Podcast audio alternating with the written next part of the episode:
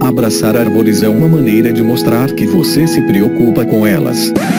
1, 2, 3, 4. If you'll all gather close around the phonograph and listen carefully, I'll tell you how we're going to have a whole lot of fun.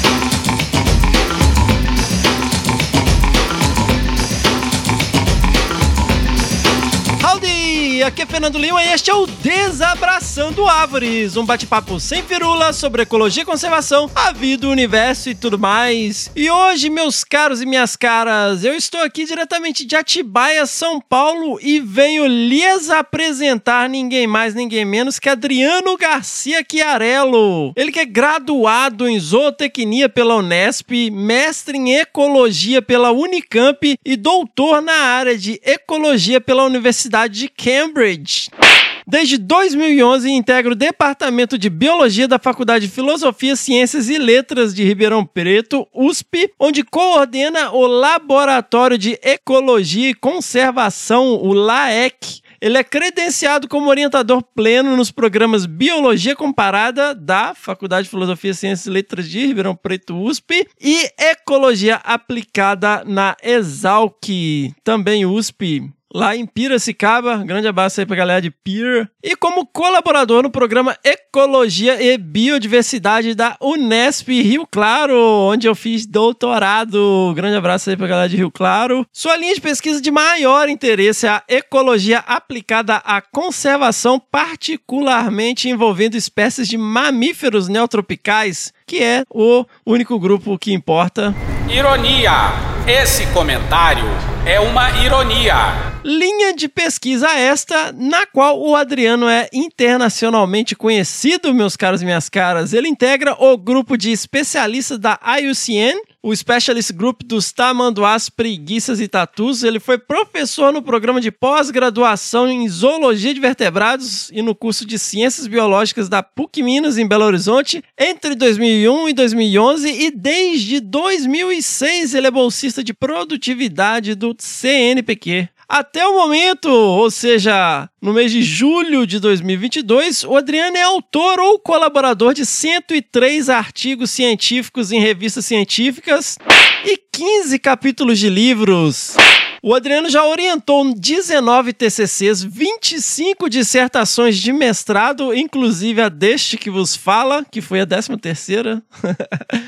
E nove teses de doutorado, fora as que estão em andamento, além de supervisões de pós-doutorado, monografias e iniciação científica. Galera, foi uma honra e um privilégio poder trocar essa ideia com o Adriano, que teve, sem dúvida alguma, uma grande influência na minha vida pessoal e profissional. Em 2006, eu tinha acabado de voltar de uma especialização em manejo de espécies ameaçadas na Inglaterra e eu senti que era hora de pensar no mestrado, né? Eu já estava com quatro anos de formado, trabalhando.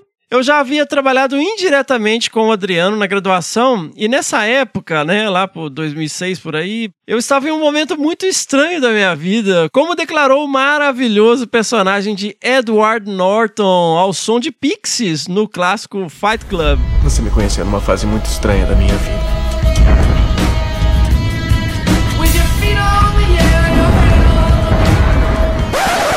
Eu precisava de um pouco mais de estrutura e organização do que eu percebia nos meus projetos de pesquisa na época e também nos projetos de colegas, projetos que eu estava envolvido. E se tem alguém que é organizado, focado e metódico, esse alguém se chama Adriano Chiarello. E hoje, meus caros e minhas caras, eu tenho com muita clareza que, sem dúvida, essas características combinadas com um profundo conhecimento de história natural e compromisso com a ciência foi um ponto de guinada na minha formação profissional e pessoal. E de fato, essa história não se restringe a mim. Né? Ao longo do episódio, ao invés das nossas vírgulas sonoras, vocês vão ouvir relatos de ex-orientados e ex-orientadas do Adriano e entender que essa influência positiva e marcante que ele exerce, ela não é a exceção, ela é a regra. Segura aí mais um pouquinho para os nossos jabás. Seguimos! Pessoal, lembre-se lá das nossas redes sociais, o Desabraçando Árvores Podcast no Facebook, no Instagram e no Twitter, o arroba Desabrace. E nós temos três podcasts, né? Nós temos aí o Desabraçando Árvores, o Que Bicho é Esse, o Que Bicho é Esse Crianças. E como são podcasts, sigam lá no Spotify, na Amazon, no Orelo e na Apple Podcast. Se inscrevam no Google Podcasts ou no Cashbox e favoritem no Deezer para não perder nenhum episódio. Hey, that's something everyone can enjoy. E se você ouve lá no Spotify, não se esqueça de clicar e dar cinco estrelinhas para o nosso projeto. Pessoal, lembrando que este é um projeto independente que é produzido, pautado, pensado e colocado em prática por mim e pela Miriam Perilli e editado aí pelo nosso maravilhoso Senhorá. Isso tem um custo para continuar com esse projeto aqui. A gente depende desta campanha, né? E de uma galera super comprometida que realmente acredita e apoia este projeto. Então, se você aí se sente compelido, se você se sente compelida, se você acredita no que a gente está fazendo aqui, considere a partir de um real apoiar este projeto. Entra lá no apoia.se barra desabrace ou com doações pontuais no arroba desabrace no PicPay e junte-se aí ao nosso grupo exclusivo de apoiadores e apoiadoras. Vocês têm acesso aos bastidores do podcast, acesso aos episódios antes do lançamento quando é possível. Vocês têm aí interação direta com a gente, a gente tá sempre trocando ideia, é um grupo super bacana, super seleto que tem muito respeito lá, um grupo muito legal. Juntem-se aí aos apoiadores e apoiadoras lá no nosso grupinho de WhatsApp. Considerem aí apoiar o nosso projeto a partir de um real. E outra forma também é lá na nossa lojinha, que é a loja.desabrace.com.br, onde você acha vários cacarecos e coisinhas da nossa grife. Moçada, e não deixem de enviar os seus feedbacks, as suas pedradas no nosso e-mail, que é o primeirapedra@desabrace.com.br. Se você tem aí algo a comentar sobre este episódio ou episódios passados, mandem aí o seu e-mail, a sua pedrada no primeirapedra@desabrace.com.br. Tudo que eu falei está com link no post. E antes de seguir para o episódio, eu só gostaria de mais um adendo, meus caros e minhas caras. Por alguma razão que eu e o nosso maravilhoso editor, o Senhorá, passamos um bom tempo tentando entender, o áudio do Adriano tá um pouco ruim. Apesar de durante a gravação eu não ter percebido. Mas o nosso cérebro é super versátil e depois de dois ou três minutos aí vocês vão se acostumar. Não deixem de ouvir. Só não deixem de ouvir porque, obviamente, está sensacional. Seguimos! That was fun. Let's do it again.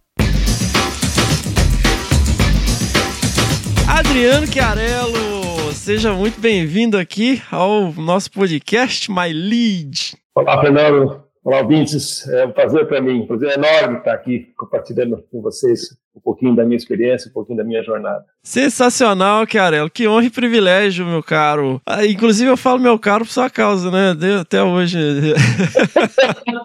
Uns 15 anos depois. É bom.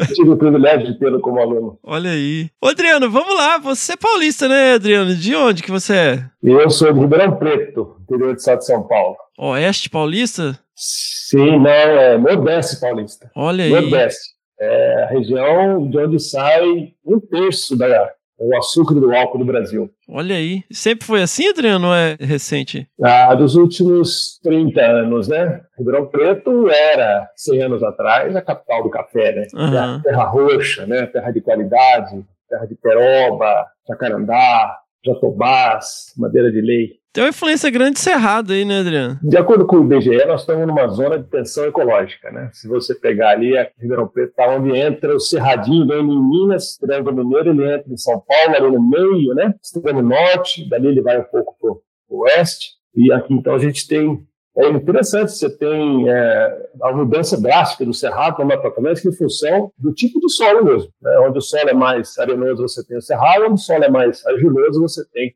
a Mata Atlântica semidecidual, né? E árido, né? É- É seco demais pro meu gosto. Seco, seco. Aqui é constante, na faixa de 20% ou menos de umidade relativa do ar. Nossa. A partir de agora, né? Julho, agosto, setembro, nossa senhora, é o pior momento do ano ah, em questão climática. É poeira, secura e calor a partir de agosto, setembro, né? Aquele calor seco. Uhum. É um clima deserto. E Adriano, como que foi? Você era bastante urbano aí, crescendo nessa região? Você frequentava áreas naturais aí? Eu sou neto de fazendeiro, né? Meu avô materno, Altino Cândido Garcia, era fazendeiro na região de Cajuru, Cajuru, Altinópolis, aqui já indo para Minas, né? Na minha infância, até os 7, 10 anos, eu tive a oportunidade de passar as férias, passava meses nas fazendas do meu avô, na região de Cajuru. Então, eu trago essa, essa Uhum. proximidade com, com, com o ambiente rural desde a infância. E também até, até os 13, 14 anos eu vi- vivi numa casa antiga, com quintal de árvores, Uhum. onde eu criava bichos, criava galinha, criava codorna, criava coelho, periquito, sabiá, né? Então, mesmo morando na cidade, eu, eu sempre tive ali o meu meu zoológico particular, vamos dizer assim, né?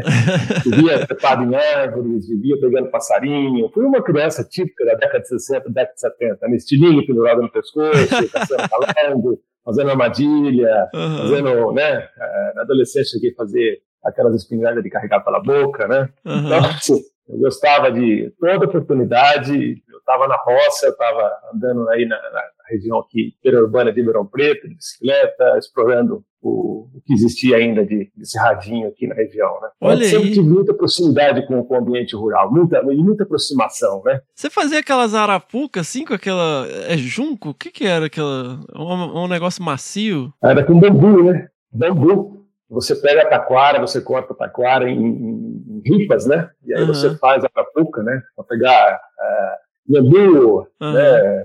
pomba, pescado com milho, e fazia aquelas armadilhas de laço também, mas sempre com pouco sucesso, né? Era mais na tentativa de...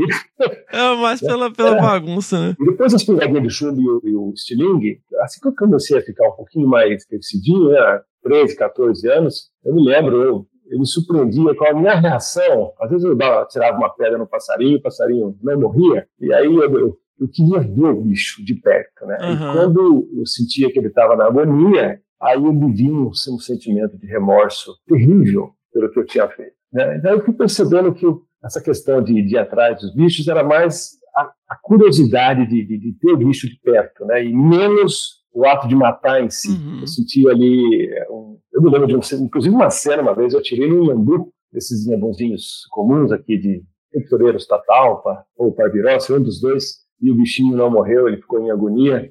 E aquilo, eu estava com a espingardinha de chumbo, eu devia ter 12, 13 anos, e quando eu vi aquilo, eu peguei a espingardinha e joguei no chão.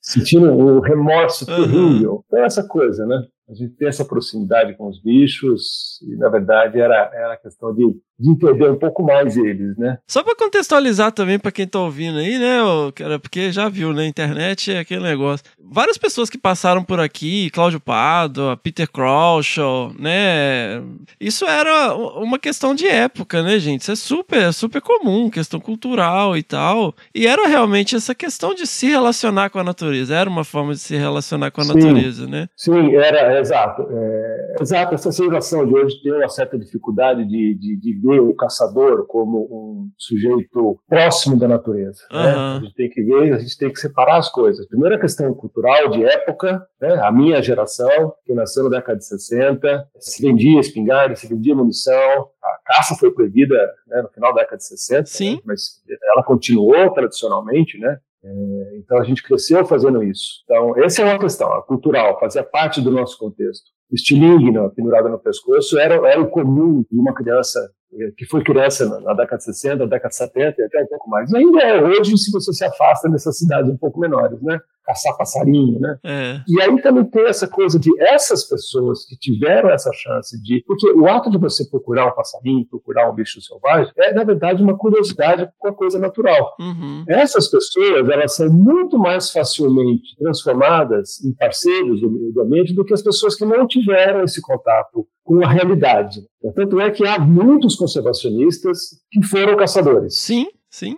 É. Que foram caçadores, né? É, inclusive luminares aí da, da conservação norte-americana, né? Uhum. A gente tem exemplos aí de pessoas que eram caçadores e que no final da vida, ou da vida adulta em diante, é, por ter essa esse conhecimento, essa apro- aproximação com, com o ambiente natural, eles, mais do que ninguém, conseguem ver o valor disso. Claro que aí a gente separa aqueles que, que queriam a preservação ou aqueles que queriam a, a continuidade da, do uso do recurso, né? Então, aquela, aquela primeira divisão da, da, entre os conservacionistas e os preservacionistas. Então, de qualquer forma, essas pessoas que tiveram contato, tanto com pesca como com caça, elas são parceiras, são uhum. chamadas para, para a causa ambientalista do que as pessoas que tiveram menos contato. Inclusive algumas, né, que hoje a gente cria uma mística, né, um ao redor de algumas questões, por exemplo, a, a, acho que a Estação Ecológica de Caetetus aqui, e a própria uhum. RPPN Feliciano Miguel Vidal, aí vocês vão me desculpar, mas eu vou falar, mas eram reservas de caça, né?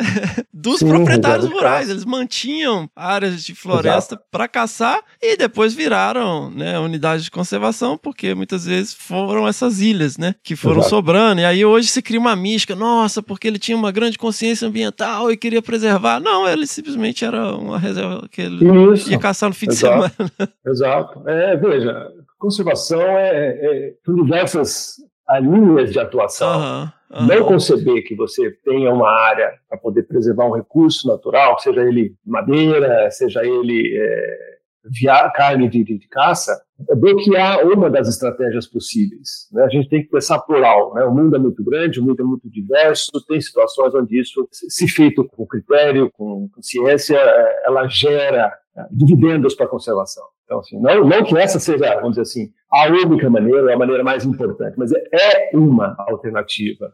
E eu, é, eu não estou defendendo a caça para o Brasil. Nós estamos falando, né, aqui do ponto de vista uh, assim, é, científico, né?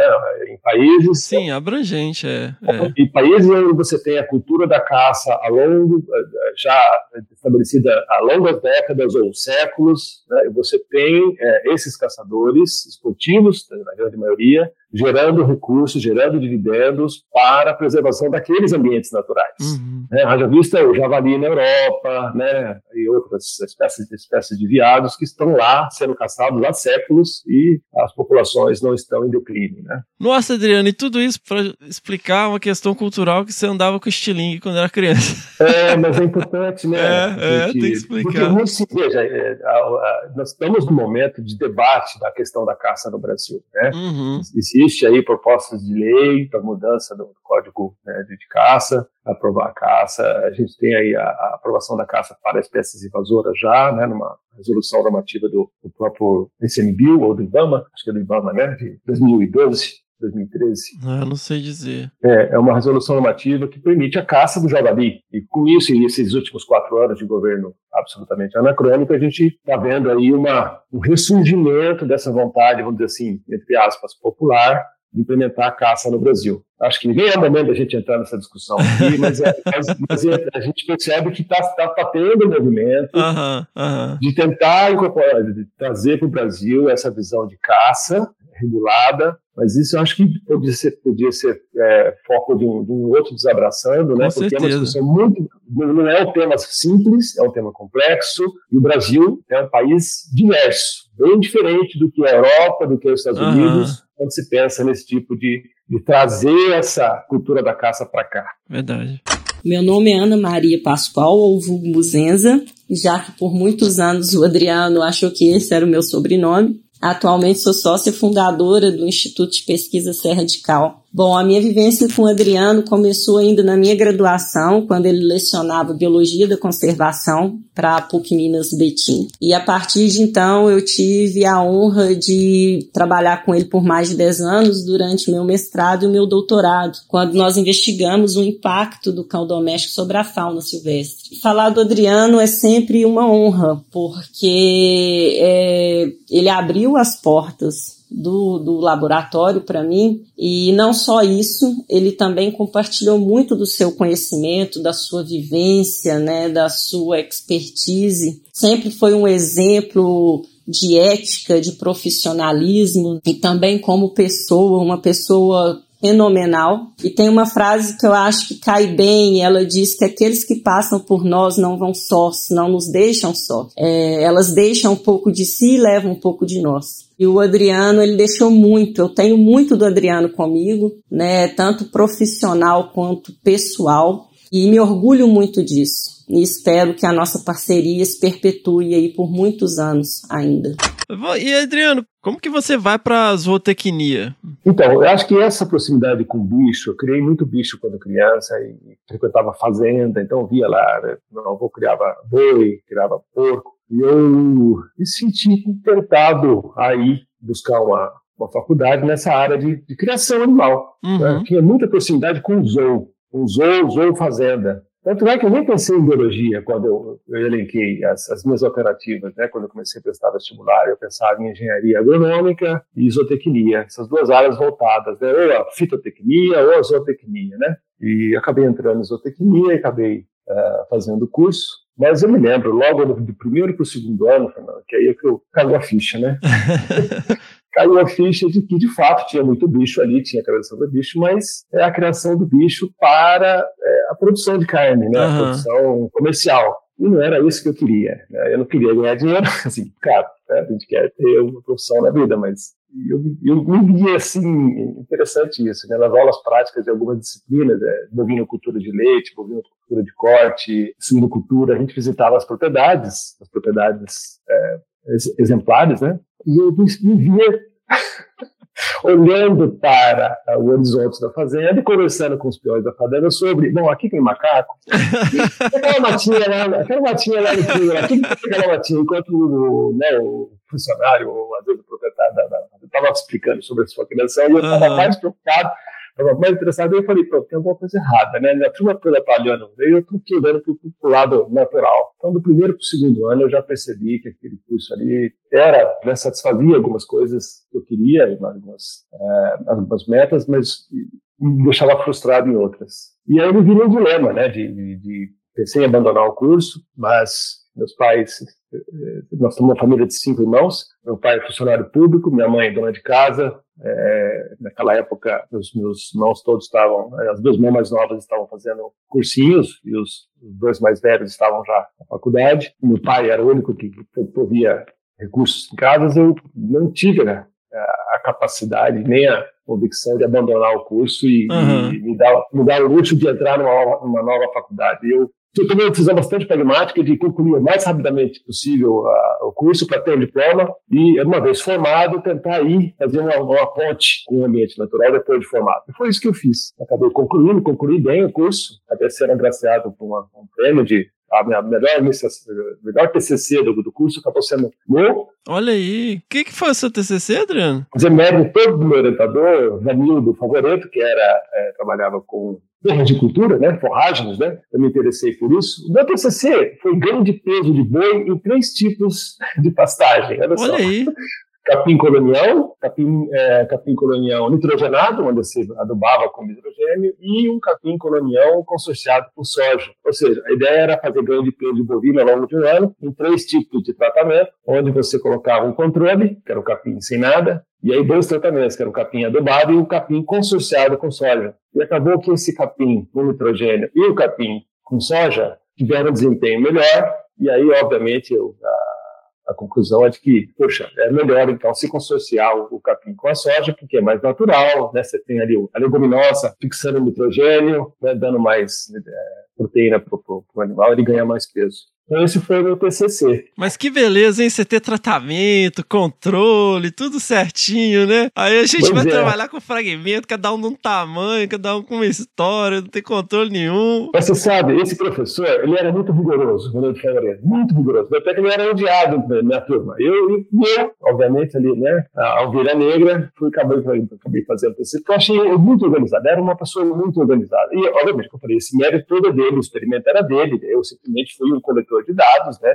E eu acabei depois ter a parte de, de, de, redação, mas ele me ajudou muito. E eu, depois que entrei no mestrado, anos depois, eu fui a Jabuticabal, bati na sala dele, fui agradecê-lo pelo treinamento que ele me deu. Essa questão de visão, né? O que, que é um experimento, o que, que é um desenho amostral, o que, que é, né? a estatística é super simples, é um, né?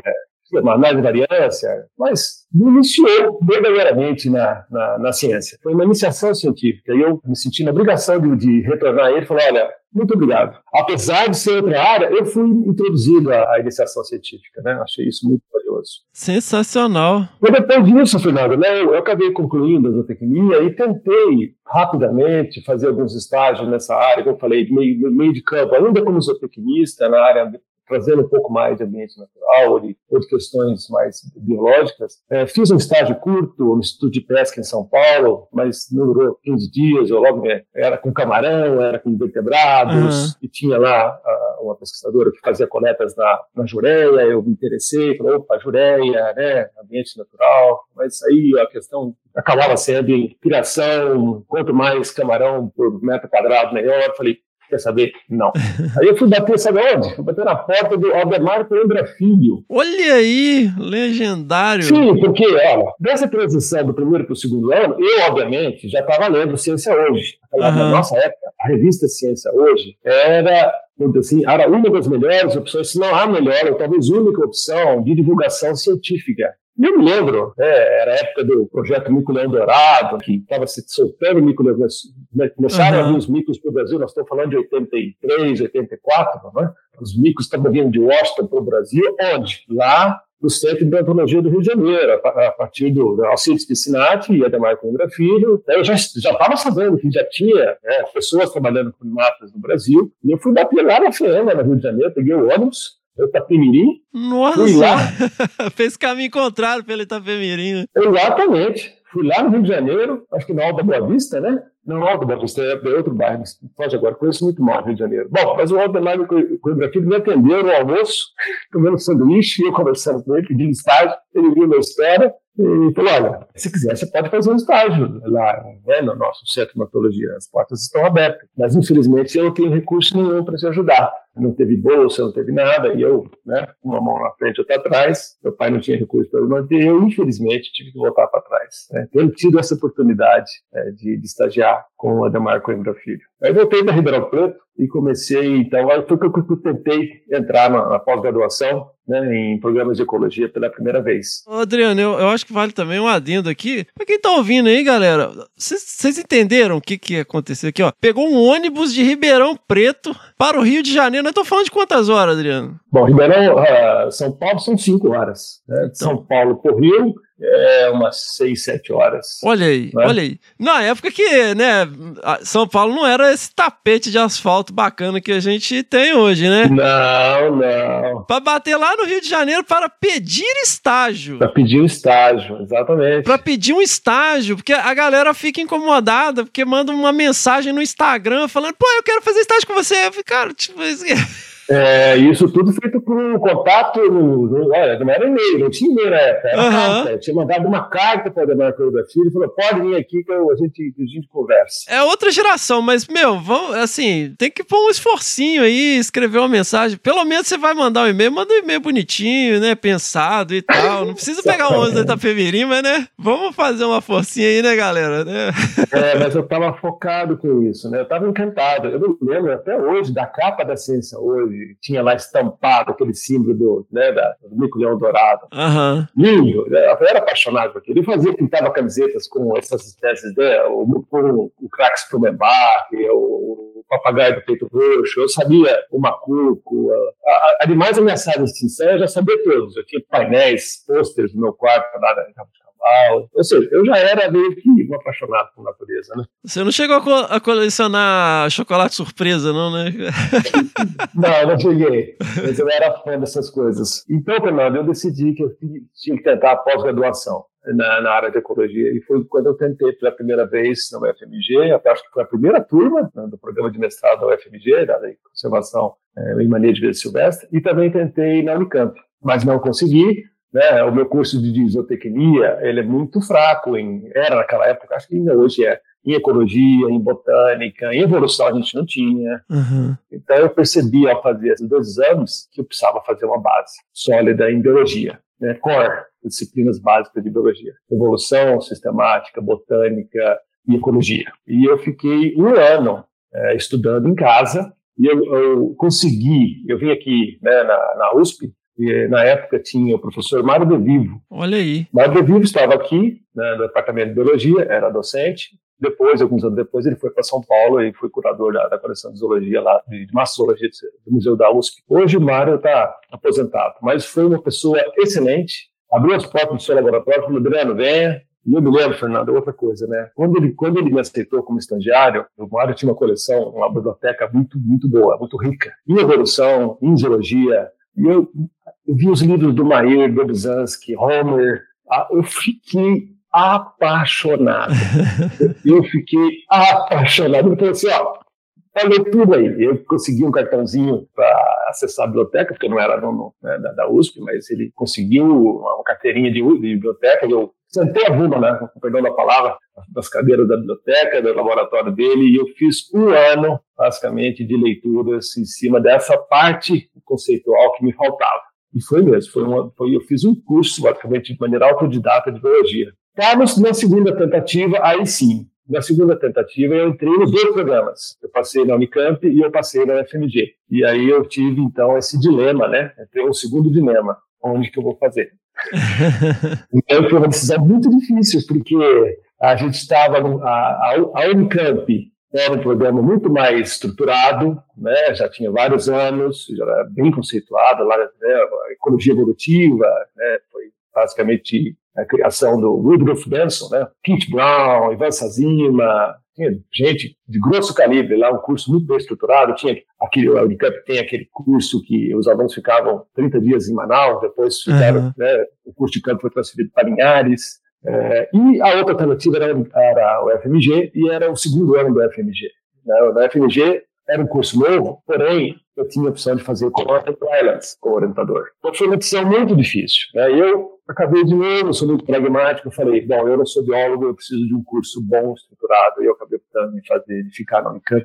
Nessa, porque eu achei uma, uma percepção minha, que na Unicamp eu poderia ter uma formação mais sólida em ecologia, é, e eu acabei fazendo lá, sob orientação do é, Cori Teixeira de Carvalho, acho que quase, quase ninguém conhece, mas foi um zoólogo, está vivo ainda, Cori, acho que está vivo ainda, funcionário do Instituto Florestal de São Paulo, mas já estava, vamos dizer assim, meio acomodado na carreira, né? me recebeu, me inventou, né? tivemos uma, uma boa conversa, pessoa muito, muito agradável. Quando Escolha de Cavalo foi da mesma safra do Manzolini, né? Paulo uhum, Manzolini. Uhum. Os dois foram ali, na década de 60, foram bastante influentes na, na massozoologia brasileira. E acabei fazendo né, o programa de mestrado na Unicamp. Aí eu acabei, vamos dizer assim, deslanchando, né? Você fez o mestrado com bugio, né, Adriano? Sim, é, eu acabei fazendo um trabalho clássico de primatologia, na verdade com um grupo social de, de Aloata, na época Aloata Fusca, hoje Aloata Guariba Clâmicas, né, o bugio ruivo da Mata uhum. Atlântica, ali na reserva de Santa Genebra,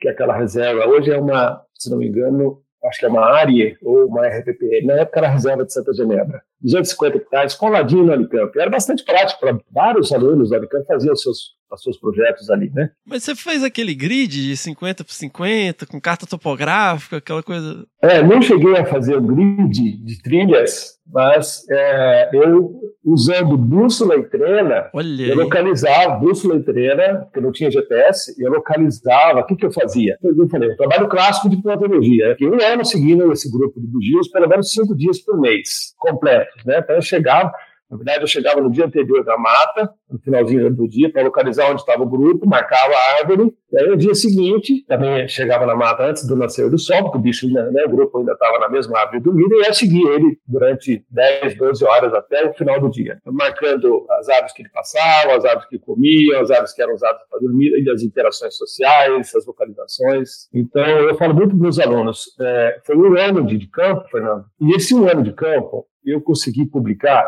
seis artigos científicos. Olha aí. Seis artigos científicos. Basicamente de dieta, um artigo de dieta, um artigo de, de atividade, um artigo de área de vida, um artigo de vocalização e um artigo de conservação. Cobri esses vários aspectos. Então foi, foi um excelente treino para mim. E tudo no caderninho de campo, né, Adriano? Tomando nota, tudo certinho. Tudo no caderninho de campo. Olha, eu tenho aqui a, né, a minha esposa, na época a minha namorada, Silvia, era aluna da Unicamp, e ela reclamava, porque eu chegava do campo, um dia de campo, com as cadeiras tudo anotado em caderneta, e eu tinha que passar, um dia de campo era basicamente duas noites ou mais para passar aquilo para o diário, para organizar aquela informação. Né? Como eu falei, tinha informação de dieta, tinha informação de deslocamento, tinha informação de área de vida, tinha informação de vocalização, tudo isso. Aí se tomava muito tempo, eu falava, poxa, você fica aí nessas seus diários, mas era uma questão de organização, né? Depois o trabalho seguinte, que era passar por uma planilha, né, para então fazer as análises. Olha aí. Seis artigos durante o mestrado, Adriano? É, o mestrado gerou seis artigos, mas eu publiquei esses artigos nos três anos seguintes, né? Aham. Eu fiz mestrado 90, 91, 92. O mestrado eram três anos, né? De 93 até 94, 95, 96, na verdade, eu publiquei esses artigos. Em parte porque eu estava absolutamente apaixonado Olha aí. e também eu precisava, vamos dizer assim, ter currículo para tentar fazer um doutorado fora que eu tinha na época também, porque eu também já estava, estava circulando primatologia na época, né? Então eu conhecia pelos trabalhos, a Catherine Milton, Karen Stryer, estava trabalhando já com os aqui, já era uma pessoa com nome, né? Karen Stryer começou em 86, né? 86, 87 em Caratinga, então ela já tinha um nome. Carolyn Crockett, Sarah Blaffer, é, várias pessoas primatólogas, assim, já, já tinha trocado correspondência com eles, buscando alternativa de fazer o meu doutorado fora, nos Estados Unidos ou na Europa. A primatologia foi a grande porta nessa época, né, Adriano? Foi a grande porta, assim. Eu era realmente, eu, é, eu acho que é muito legal, né? Porque primata é um bicho bonito, é um bicho fácil. Eu peguei um bicho fácil de trabalhar, né? Ainda hoje, né? Bugio, para quem está fazendo o início de carreira, né? Trabalhar com, com bugio é, é, é muito legal, né? Porque o, o, bicho não anda muito, 400, 500 metros por dia, é, o grupo coeso está sempre junto, né? É meio paradão. Então, assim, você aprende muito, né? Sim, sim.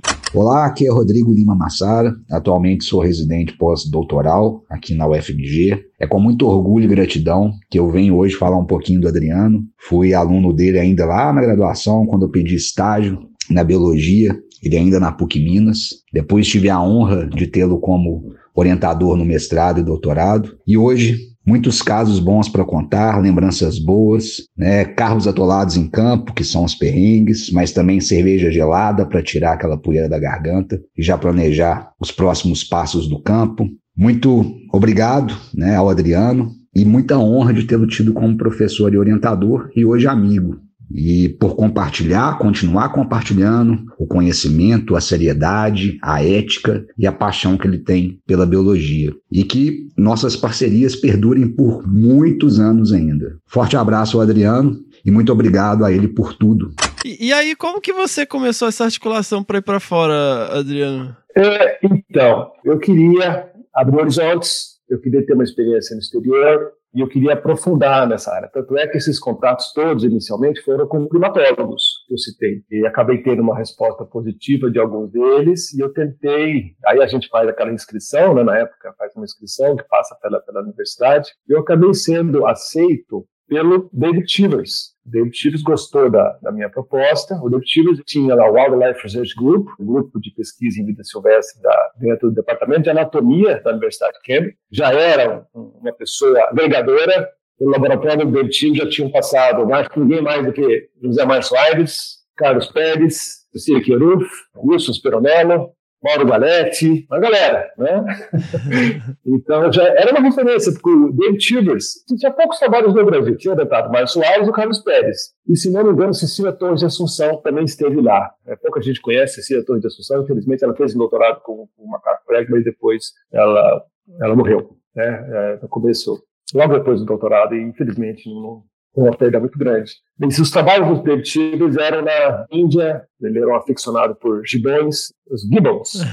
Então, ele era um, ele era um hub, né? E ele acabou é, me aceitando, e aí eu fiz a inscrição formal na universidade. Isso por carta, Adriano? Tudo por carta. Tudo por carta. Tudo por carta, tudo armazenado. Tem uma caixa de cartas aqui. Sim, a gente escrevia muito. Eu acho que foi uma perda, né? A gente é. perder essa coisa, porque você colocar as coisas numa carta é, é um ato de, de síntese, né? De organizar o pensamento, de saber o que vai falar, de em poucas linhas você dizer o que, o que você quer, né?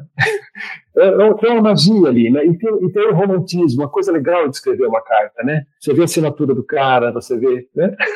Porque tem a questão do tempo também, né? Você mandava a carta Exato. pra Inglaterra, né? Tipo...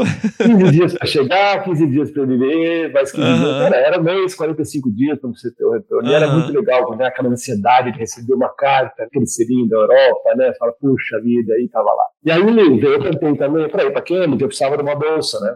E aí eu me candidatei, na época nós tínhamos um CNPq fortíssimo, um programa bem consistente, bolsa de doutorado plena no exterior.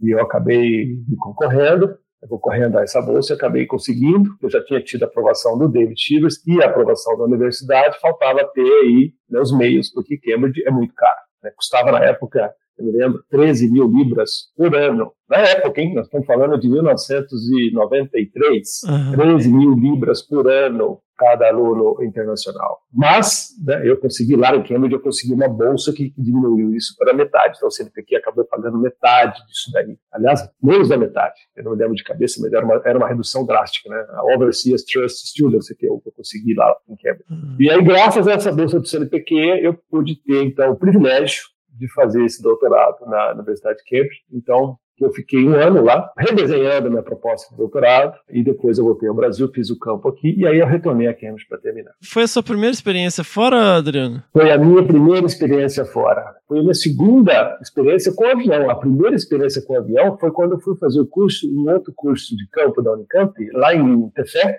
foi uma disciplina né, de curso de campo da, da Várzea, também patrocinado pela Unicamp, em que eu fui agraciado também, fui um dos escolhidos para fazer esse curso, fiquei um mês lá em Tefé, foi a minha primeira viagem de avião.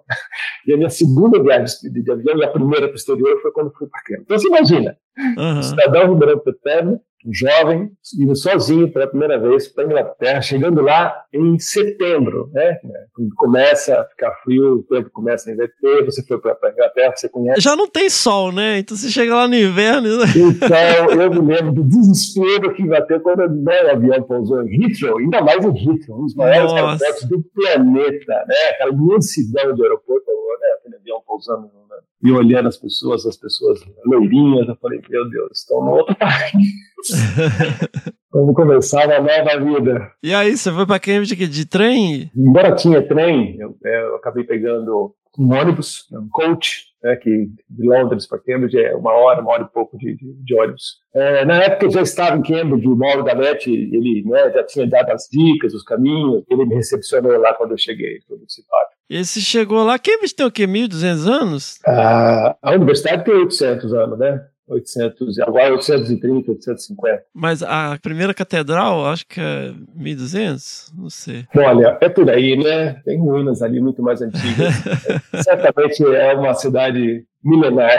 E aí, você chegou lá a primeira semana. Ah, mas aí já tinha brasileiro, então foi mais fácil. Olha, Fernando, foi difícil, viu? Foi difícil. Embora, embora tinha, né? Eu fui muito bem recepcionado no laboratório, né? O David tinha lá, né? Como eu falei, Mauro já estava lá, tinha outro companheiro, né, o Antônio Santos Mendes Pontes também estava lá, né, brasileiro, inclusive a gente ficou no mesmo college, né? Então, assim, eu tinha né, minha, minha válvula de escape, os meus amigos, mas eu confesso que os três primeiros meses foram muito difíceis. Eu, nos dias de hoje, posso falar que eu entrei provavelmente em depressão. Uhum, uhum. É, eu me lembro chorando muitas vezes à noite, com aquela ansiedade, né? dificuldade com a cultura, dificuldade com a língua e antecipando todo o universo de dificuldade que eu teria pela frente em bolar um projeto fazer um doutorado de nível de excelência, né? Os três primeiros meses foram muito difíceis. É, relações cortadas, né, Adriano? Porque, assim, as ligações telefônicas eram caríssimas, né? Caríssimas! Você não tinha como ficar ligando. Eu fazia uma ligação por mês para minha família. Uma ligação. E assim, não lembra que, né, você ligava e a cada 15 segundos tinha indicando que assim, os seus, seus créditos estavam embora. Eu não uhum. falava mais do que três, três minutos, quatro minutos, uma vez por mês. Eu já tinha e-mails a Silvia, minha esposa, era aluna da Unicamp, ela tinha que ir para um setor especial da Unicamp, onde ela conseguia acessar o e-mail. Então, os e-mails já estavam disponíveis nos computadores de cada um. Tinha um setor da Unicamp, já era um pouco mais avançado, eu conseguia conversar com ela do próprio laboratório, através do aplicativo, eu lembro arroba Hermes, né? Hermes Can ACUK era é, o computador central. Então era uma boa alternativa para a gente socializar com os companheiros que ficaram para fora, mas foi muito difícil. E era intensa a rotina, assim, Adriano? Aula. Eu lembro que, assim, quando eu estava lá, eu, lógico não foi essa questão tão intensa quanto você, mas a gente não tinha muita pausa nem para almoço, assim. Você podia pegar um sanduíche e tal e voltar para a sala para assistir aula, para fazer as coisas, era tudo muito intenso, assim. Você sabe que tem essa vantagem, né? Essa coisa do, do, do clima ruim e do ambiente é, hostil tem, tem dois lados. Tem um lado, né? Obviamente, desse lado terrível você ficar num ambiente desse, você não tem escapatória, mas por outro lado, quando você não tem escapatória, você mergulha no seu trabalho. Então é o que você falou. Era de manhã, de tarde, de noite. Era o tempo todo buscando me aprimorar, discutir as ideias de, de trabalho. Eu fui para lá com uma ideia de doutorado e no primeiro mês eu mudei. Eu fui para lá para começar a trabalhar, continuar para o meu trabalho com os folívoros arborícolas, né, queria fazer alguma coisa mais abrangente, trabalhar com os macacos, né, não só com bugios, mas com os colobos, etc. Inclusive o David tinha gostado dessa ideia, mas aí eu percebi que com a minha experiência no, no Espírito Santo, no curso de campo de Linhares, tá, da Unicamp, eu gostei muito da ideia de, de uhum. voltar ao Brasil e trabalhar com a ideia de fragmentos florestais. Na época, estavam começando a sair os primeiros trabalhos né, lá do projeto Dinâmica Biológica de Fragmentos Florestais, né, do, do, do Smithsonian e do INPA, no norte de Manaus, e eu me encantei com aquilo. Eu falei, puxa, não tem nada na Mata Atlântica.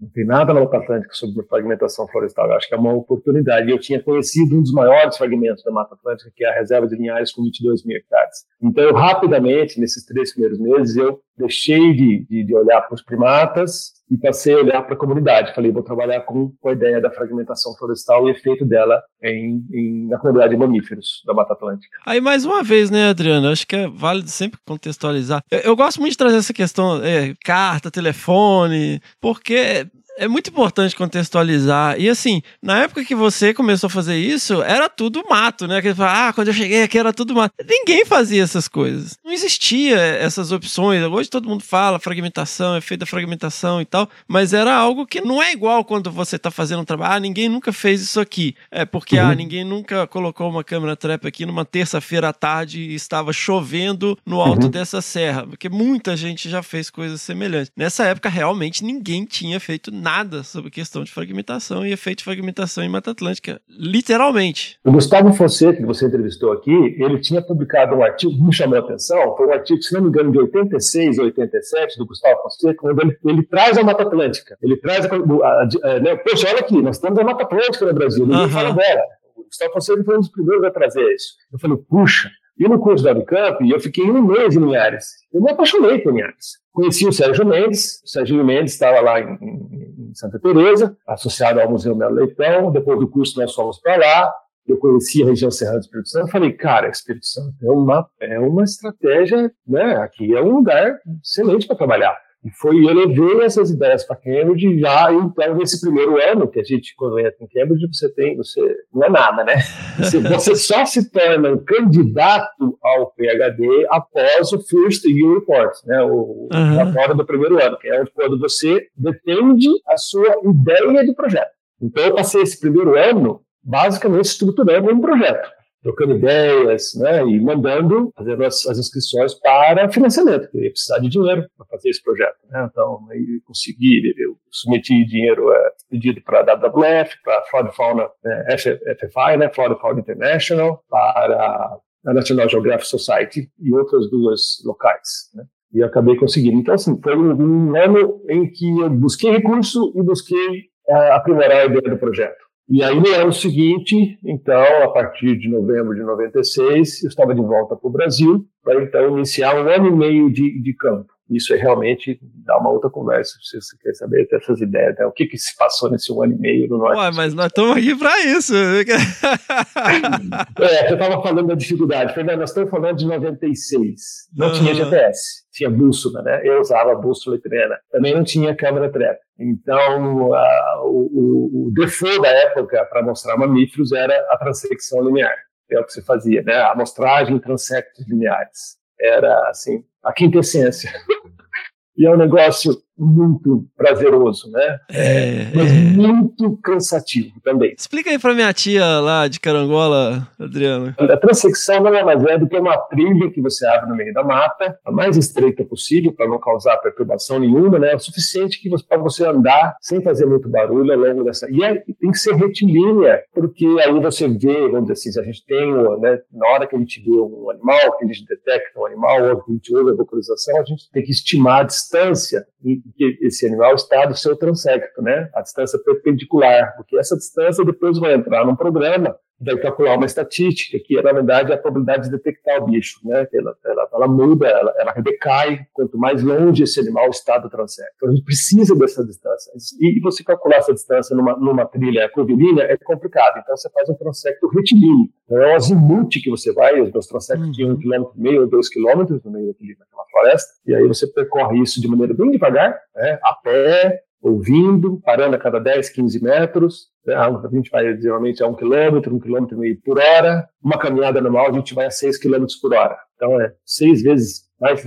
devagar. Então assim, cansa, cansa muito. Então é isso, a gente, o transecto linear é isso. E toda vez que você, então, detecta um animal, um primata, uma cutia, uma paca, você é, anota aquela distância do bicho até o transecto, é a chamada distância perpendicular. Uhum. E depois, num programa chamado Distance Sampling, você, você, o programa chamado Distance, né, ele adota essa metodologia do distance sampling, então, a partir dessas distâncias e quantas vezes você viu aquele bicho e quantas vezes você repetiu a transecção, ele te calcula, então, quantos animais tem. Né? Ou seja, ele retorna a abundância populacional e depois você transforma essa abundância em densidade populacional, que é indivíduos por área que é o que a gente então compara. Se transforma essa linha num retângulo fininho, né, que tem uma área conhecida. É, ainda é bastante utilizado, especialmente para primatas, né, que é, são bichos que são geralmente mal detectados por armadilhas fotográficas, colocadas obviamente no chão, né, hoje já tem gente colocando armadilha fotográfica na copa, mas aves e primatas, ornitólogos usam muito o transecto linear, é, na verdade é uma derivação do transecto linear, que é o ponto transecto, é. as pessoas vão parando em pontos para ouvir os cantos, ainda é bastante utilizado. Eu, e eu falo que é muito bom, porque, apesar de cansativo, porque você está ali, você está lá. É diferente se você coloca uma câmera trap, que a câmera está lá exposta mês, depois você vai ficar vendo as fotos. Agora, no Transect, você está no campo, horas e horas. Então, assim, eu acumulei 500 quilômetros de transecção linear nesses, nesses seis fragmentos. Então, a ideia do meu doutorado era comparar a estrutura de comunidade de mamíferos em, em seis fragmentos florestais, variando de dois pequenos, dois médios e dois grandes. Olha só a simplicidade. Eu olho para trás e falo, olha a simplicidade desse experimento. Eu não diria, eu diria elegância. Vamos, vamos, vamos falar assim. Meu N era seis. Qual é o seu N? Seis, eu tinha seis, seis pontos no gráfico, seis. Dois pequenininhos de 200 hectares, dois médios de 2 mil hectares e dois grandes de 20 mil hectares. Então, assim, eu fui atrás dessa, dessa uma ordem de magnitude de diferença entre cada classe, né, para pegar bem essas mudanças. Então, eu tinha que estimar não só uma lista de espécies de cada um desses seis fragmentos, mas quantos indivíduos de cada espécie, para depois saber como que isso se associava com a área, e com outras questões. Sensacional, Adriano. E assim, fui seu aluno, né? Peguei ainda essa época das transecções e uma coisa, você é o sensor, né? A câmera, no caso, é o sensor, você é, é o sensor, você tá ali né, fazendo essa busca e tal. E é muito diferente de você falar, pô, hoje eu tenho que colocar 10 câmeras em campo. Você vai lá naquela missão e aí você observa o ambiente. E aí você cria o que eu chamo de Jungle Eye.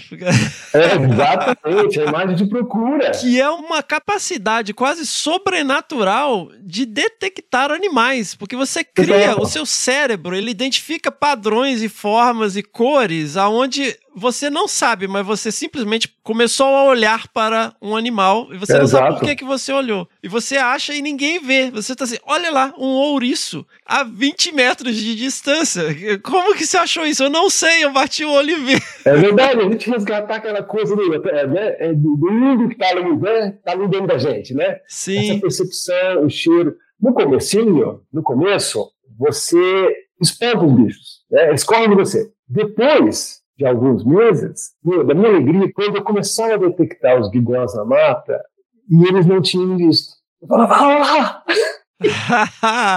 é muito bom isso. É muito bom. Eu falei, tá vendo? Aí eles estavam de costas pra mim, estavam comendo, fazendo coisa. Eu falei, nossa, tô vendo um bicho. Eles não, eles não viram. Ou seja, né, você já estava, a maneira de você andar já tinha mudado, o seu olho você já estava andando lá na frente, o seu ouvido já estava mais aguçado. Né, geralmente, antes do contato visual, você tem alguma dica auditiva. Né, um barulhinho de folhagem, algum tipo de vocalização, alguma coisa você já para, pega o binóculo, opa, e aí você detecta. Então é fantástico isso mesmo. Não, outro dia eu fui para campo, eu, eu filmei isso. Eu falei, ó, aqui na minha frente, de dia, na minha frente, a uns 20 metros, 25 metros, tinha um ouriço num bambu E assim, eu não sei explicar como eu vi. Eu simplesmente vi. É, Você você vê. Aí você fala, ah, mas de repente balançou e tal. Mas não é racional. Você já sabe, você viu o bicho. Seu cérebro sabe. Você não sabe, É. seu cérebro percebe. É, Fernando, olha, não é para me gabar, mas quando eu era professor da PUC, já com bastante experiência, você conheceu o Pedro Amaral e o Rodrigo Sim, sim. A gente fazia um trabalho lá com os ouriços, né, o Ketônus subespinosos, que é aquele ouriço negro matapanústica, lá na Restinga, a de Itapemirim, ali no Parque Estadual Paulo César Vinha. E a gente estava atrás, a gente tinha rádio colar, a gente queria capturar esses bichos. E antes de, de- de trabalhar no- na, baixa, na, na Restinga, a gente tentou capturar esses bichos lá na região montanhosa do Espírito Santo, na estação do Lério Santa Lúcia, que é uma área bem mais de floresta, bem mais densa. E eu me o dia que eu levei os dois para o campo para falar: olha, vamos, eu vou mostrar para vocês onde que os bichos costumam ficar, os tal dos baceiros. Na primeira trilha, pode perguntar para o Pedro isso, na primeira trilha, nós andamos uns 500 metros. Quando eu cheguei e vi um baceiro, eu falei: olha lá, Pedro, é esse tipo de ambiente que eles ficam. Aí eu peguei o binóculo e falei: peraí, e não é que tinha isso ali? Eu falei, não, cara.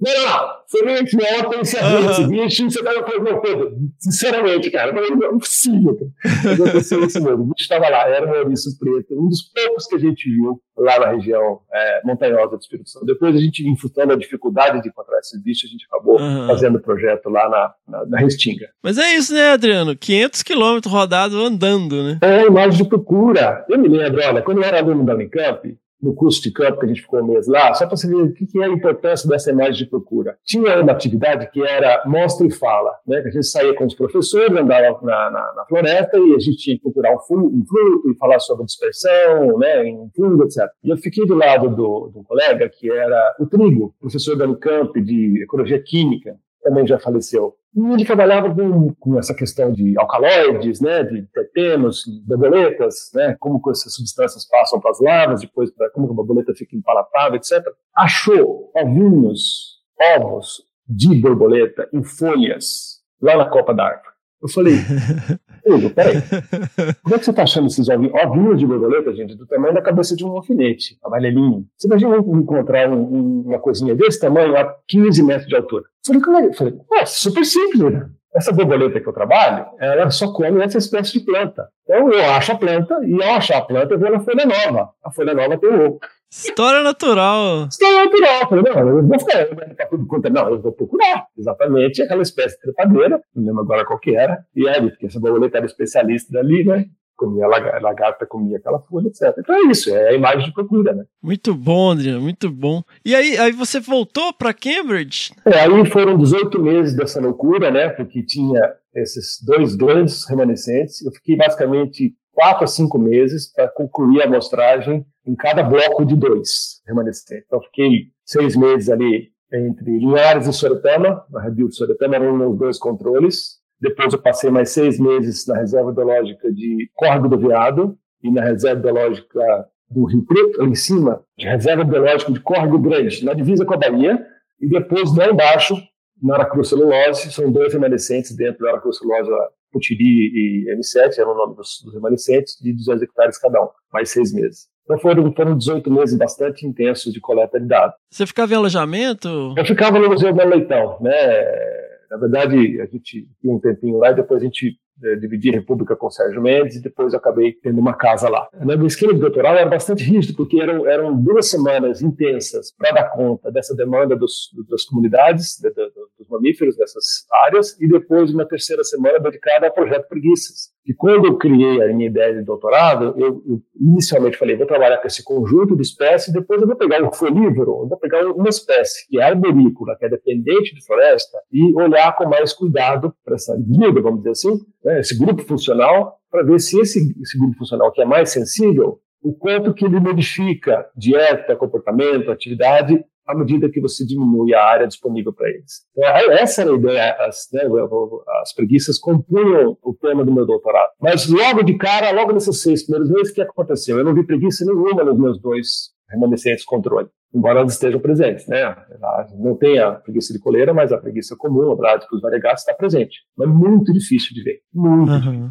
Até que eu não vi uma preguiça nos remanescentes grandes. E eu acabei, então, eu já tinha comprado equipamento, rádio colar, VHF, trouxe, e eu estabeleci o projeto Preguiças como um projeto à parte. Né? Então, essa terceira semana do mês, eu ficava lá na região montanhosa do Espírito Santo, na Estação Biológica Santa Lúcia, monitorando três animais que eu marquei com rádio colar. Você ficava sozinho, Adriano? No campo, eu tinha sempre um estagiário. Eu tinha tido recursos, né, como eu falei, consegui financiamento da National Geographic, da Club Fauna e da WWF, estava com recursos para custear né, a despesa de transporte, alimentação e também de um estagiário. Então, eu sempre tive um estagiário, e geralmente eram alunos, recém-formados, ou colegas e amigos, de alguns amigos que me, me acompanharam. Entre um deles é, foi o Rudy Laps, professor hoje lá na UFMS, unicólogo, também colega da Unicamp, excelente pessoa, excelente pesquisador. Né? Eu tive o prazer de ter o Rudy Laps caminhar fazer alguns transecos comigo lá em Linhares. E foi assim, né? Imagina que eu ia entrar sozinho nessas mapas, né? Eu topei com um caçador, né? Topei com onça, então assim... É, foi, foi muita aventura. Conta uma, uma memorável aí, Adriano. Olha, talvez o maior perigo que eu passei foi quando eu topei com dois caçadores, né? Fiquei muito indignado. Você vai ver, um jovem doutorando, faz um transecto linear, dentro de uma, reserva biológica, que é uma categoria mais restritiva uhum. de unidade de conservação, no norte do Espírito Santo, e de repente, fazendo transecção linear, se topa com dois caçadores andando no seu transecto. No transecto? 9 horas da manhã, eu já tinha feito ali, estava fazendo a volta, eu vi um barulho lá na frente, falei, opa, aí a reserva biológica de Caldinal tinha, tinha capivara, tinha anta, tinha queixada, bichos grandes. Eu falei, opa, tem bicho grande ali na frente. Me preparei de repente aparece um sujeito com uma espingarda, com né, uma mochila e o companheiro do lado. E eu fiquei indignado, eu falei, o que, que é isso? Tá fazendo aqui? Não pode! Né? O sujeito armado, e eu não tinha nada, tinha um canivete. eu estava com a estagiária, né? a estagiária estava atrás de mim. E o sujeito, os dois sujeitos armados. Então, assim, mas como eu também surpreendi o cara, eu estava com um colete, eu acho que ele achou que eu era um sujeito do Ibama, uma coisa, uhum. virou as costas e saiu, foi embora. Um minuto depois eu falei, o que, que eu fiz? que o cara me dá um tiro aqui no meio da mata? Eu não ia nem saber. Eu estava no meio uhum. da mata, né, lá no Norte do Espírito Santo, e eu falei, o Dano Carela sumiu, cadê o Dano Carela? Sumiu. Está perdido, né? Foi morto por um caçador ilegal. Né? Mas, na verdade, era um caçador ilegal caçando dentro de uma unidade de conservação federal. Uhum. Então, assim, passou aquele minuto, né, né, foi embora, eu falei, gente do céu, me expus completamente. Eu e a minha estagiária. Mas, por sorte, os, os, os dois ali acabaram saindo sem, sem criar nenhuma confusão. Rapaz. Essa foi. E teve uma outra também, próximo da, da Reserva Biológica de Soretama. Eu estava com o Rude Lápis, a gente tinha acabado de concluir uma sessão, uma semana de coleta, a gente foi tomar uma cervejinha em Juncado, é uma vilinha, pertinho da Reserva Biológica de Soretama. Estava lá no final de tarde, tomando uma cervejinha, ali numa mesinha, era uma vila de meia dúzia de casas, hoje eu não sei como está, mas na época era, era uma vilazinha. E eu estava com a minha câmera fotográfica, sempre gostei de fotografia, estava tirando foto do pôr do sol da cidade, né? Estava manejando a câmera, e nisso o sujeito estava tirando um carro da garagem, um Passat. Ele me viu e imediatamente deu uma ré, rápido e parou do meu lado, pôs a cabeça para fora, falou: O que, que é isso? Você está tirando foto? Eu falei: Sim, sim, estou tirando foto, tudo. pôr do sol, olhou, ficou quieto. Você, você me fotografou? Falei, não, não, não, estou fotografando aqui a cidade, tá bonita esse final, final de tarde. Ah, bom. E aí saiu arrancando, foi embora. Rapaz. E nisso aí o rapaz do bar digo olha, ainda bem que você teve essa, essa reação tranquila, porque esse aí está fugindo da polícia, ele achou que você estava fotografando ele. é isso, então assim, na reserva biológica de Córdoba Grande, na divisa com a Bahia, também Ali teve, teve, tiros. Você diz tiros na sua direção? Eu vi tiros durante é, as transecções, né? É, eu vi sujeito é, fazendo puleiros, armadilhas. Ou seja, era uma época, e essa reserva talvez fosse a mais perigosa dela, porque ela era divisa com a Bahia, ali eles, eles desobavam cadáveres ali, carro abandonado, né? era uma, e tinha tido um conflito. O gestor anterior, quando eu cheguei lá, tinha tido uma troca de gestores, o gestor anterior tinha sido né, notificado, tinha sido intimado a, a, sair porque ele foi flagrado a, fazendo um churrasco com carne de caça. o gestor da conservação trazendo o caçador para comer uma carne de caça de, de, animal caçado na própria área de conservação, né? Nossa. Então, assim, era uma situação bastante complicada. E aí voltamos para a Inglaterra, 18 meses depois? 18 meses depois, com esse caminhão de dados, aí então eu tinha o planejamento de ficar um ano lá, para uhum. fazer a, a, análise, a redação da tese, e acabei ficando um ano e meio. Mas aí nesse outro, nesse segundo momento foi bem mais tranquilo, porque eu já estava com os dados coletados, né? Uhum. Tá, nunca, você sabe, né? Você foi doutor, nunca é tranquilo escrever uma tese, né? é um processo, né? Bastante complicado. Mas aí eu levei a minha esposa, então nós casamos, né? a senhora foi comigo, então tive, a gente alugou um apartamento, né? então eu tive uma vida um pouquinho mais tranquila do que, do que tinha sido a minha primeira experiência inglesa, né? E aí foi, eu acabei defendendo o doutorado depois de um ano e meio de, de Inglaterra novamente, em setembro de 97. Eu defendi meu doutorado. E foi aquela defesa inglesa, bacaninha, com... A defesa em Cambridge é sem graça, né? Ela é muito técnica. Ela não tem, ela não é pública. Ela é fechada, gente, né? Com uma ela é fechada. É, o seu orientador não participa. Você vai geralmente na, no laboratório ou, no, ou no, na salinha de um dos. São dois membros, um interno da universidade e um externo. Então você é arguído ali diretamente, você e os dois membros da banca na salinha. E a sua tese, ela tem que sair dali aprovada ou reprovada. Não tem essa de fazer correções. E no meu caso, foi uma defesa terça, mas eles. Teve um dos testes que eu fiz, é um teste Kruskal-Wallis, que as análises uhum. estatísticas não eram totalmente contundentes, né, eram sugestivas, eu me lembro disso. Então, eles fizeram uh, adicionar um pequeno parágrafozinho né, disso, um pequeno parágrafo de quatro ou cinco linhas, dizendo, however, testes estatísticos aqui não são conclusivos, são apenas indicativos de uma tendência, eu lembro. E alguma outra correçãozinha é, textual que eu tive que fazer com aqueles pincelzinhos, né, que a gente corrige ali na hora, ou seja, o meu exemplar... Liquid paper, né? Liquid paper, bem lembrado. É, exato. Então, assim, uh, Claro, né? É muita atenção, porque eu acho assim, é muito técnico, como eu falei, né? Então não tem essa coisa de que a defesa do Brasil tem essa coisa da pompa, né? Às vezes você tem, você mede as palavras, você está em público, muitas vezes a banca cresce mais que o próprio candidato, né? Você tem egos exacerbados, o sujeito está ali para demonstrar um pouco da, da sua cultura científica, etc. Ok, ótimo. Até é muito bom isso, é uma aula, né? Mas, por outro lado, às vezes tira é, essa coisa de você ter a liberdade de falar o que você quer, de mostrar que você não está. Né, é você, né, você candidato e os dois avaliadores. Ali no tete a tete. E você tem que sair dali com a coisa aprovada ou reprovada, né? Porque não tem, sei lá, você vai fazer um novo exemplar né, revisado. Parece que é um negócio tranquilo, mas não é não. Bastante rigoroso. Uhum. Eu sou Bernardo Dias e fui aluno do professor Adriano durante a minha graduação e também no mestrado, na PUC Minas, entre os anos de 2004 a 2008. Me lembro como se fosse hoje, quando nos somos apresentados, e logo de cara ele já abriu as portas de sua sala, lá no programa de pós-graduação. Na época, eu havia dito a ele que tinha um grande interesse em vestir também a camisa do projeto Preguiça de Coleira. E depois de algum tempo, lá estávamos nós nas florestas de Santa Teresa e Santa Maria de Jetibá. Tenho uma gratidão enorme pelo Adriano por ter estado em lugares belíssimos, frente a frente, com animais também belíssimos. Tenho também um grande carinho por tudo que ele me ensinou em campo e fora dele, especialmente a discrição, moderação, as palavras sábias. Quando eu chegava em sua sala, trazendo uma nova análise diária de vida dos bichos, ou com uma nova história após retornar do Espírito Santo, ele sempre dizia: Great, Bernard. E hoje eu que gostaria de dizer isso a ele. Great, Adriano. Great. Meu desejo é que o professor Adriano tenha muita saúde e prosperidade, hoje e sempre. E você teve a oportunidade de aproveitar um pouco da vida, digamos, cultural e da região, Adriano? A péssima culinária inglesa?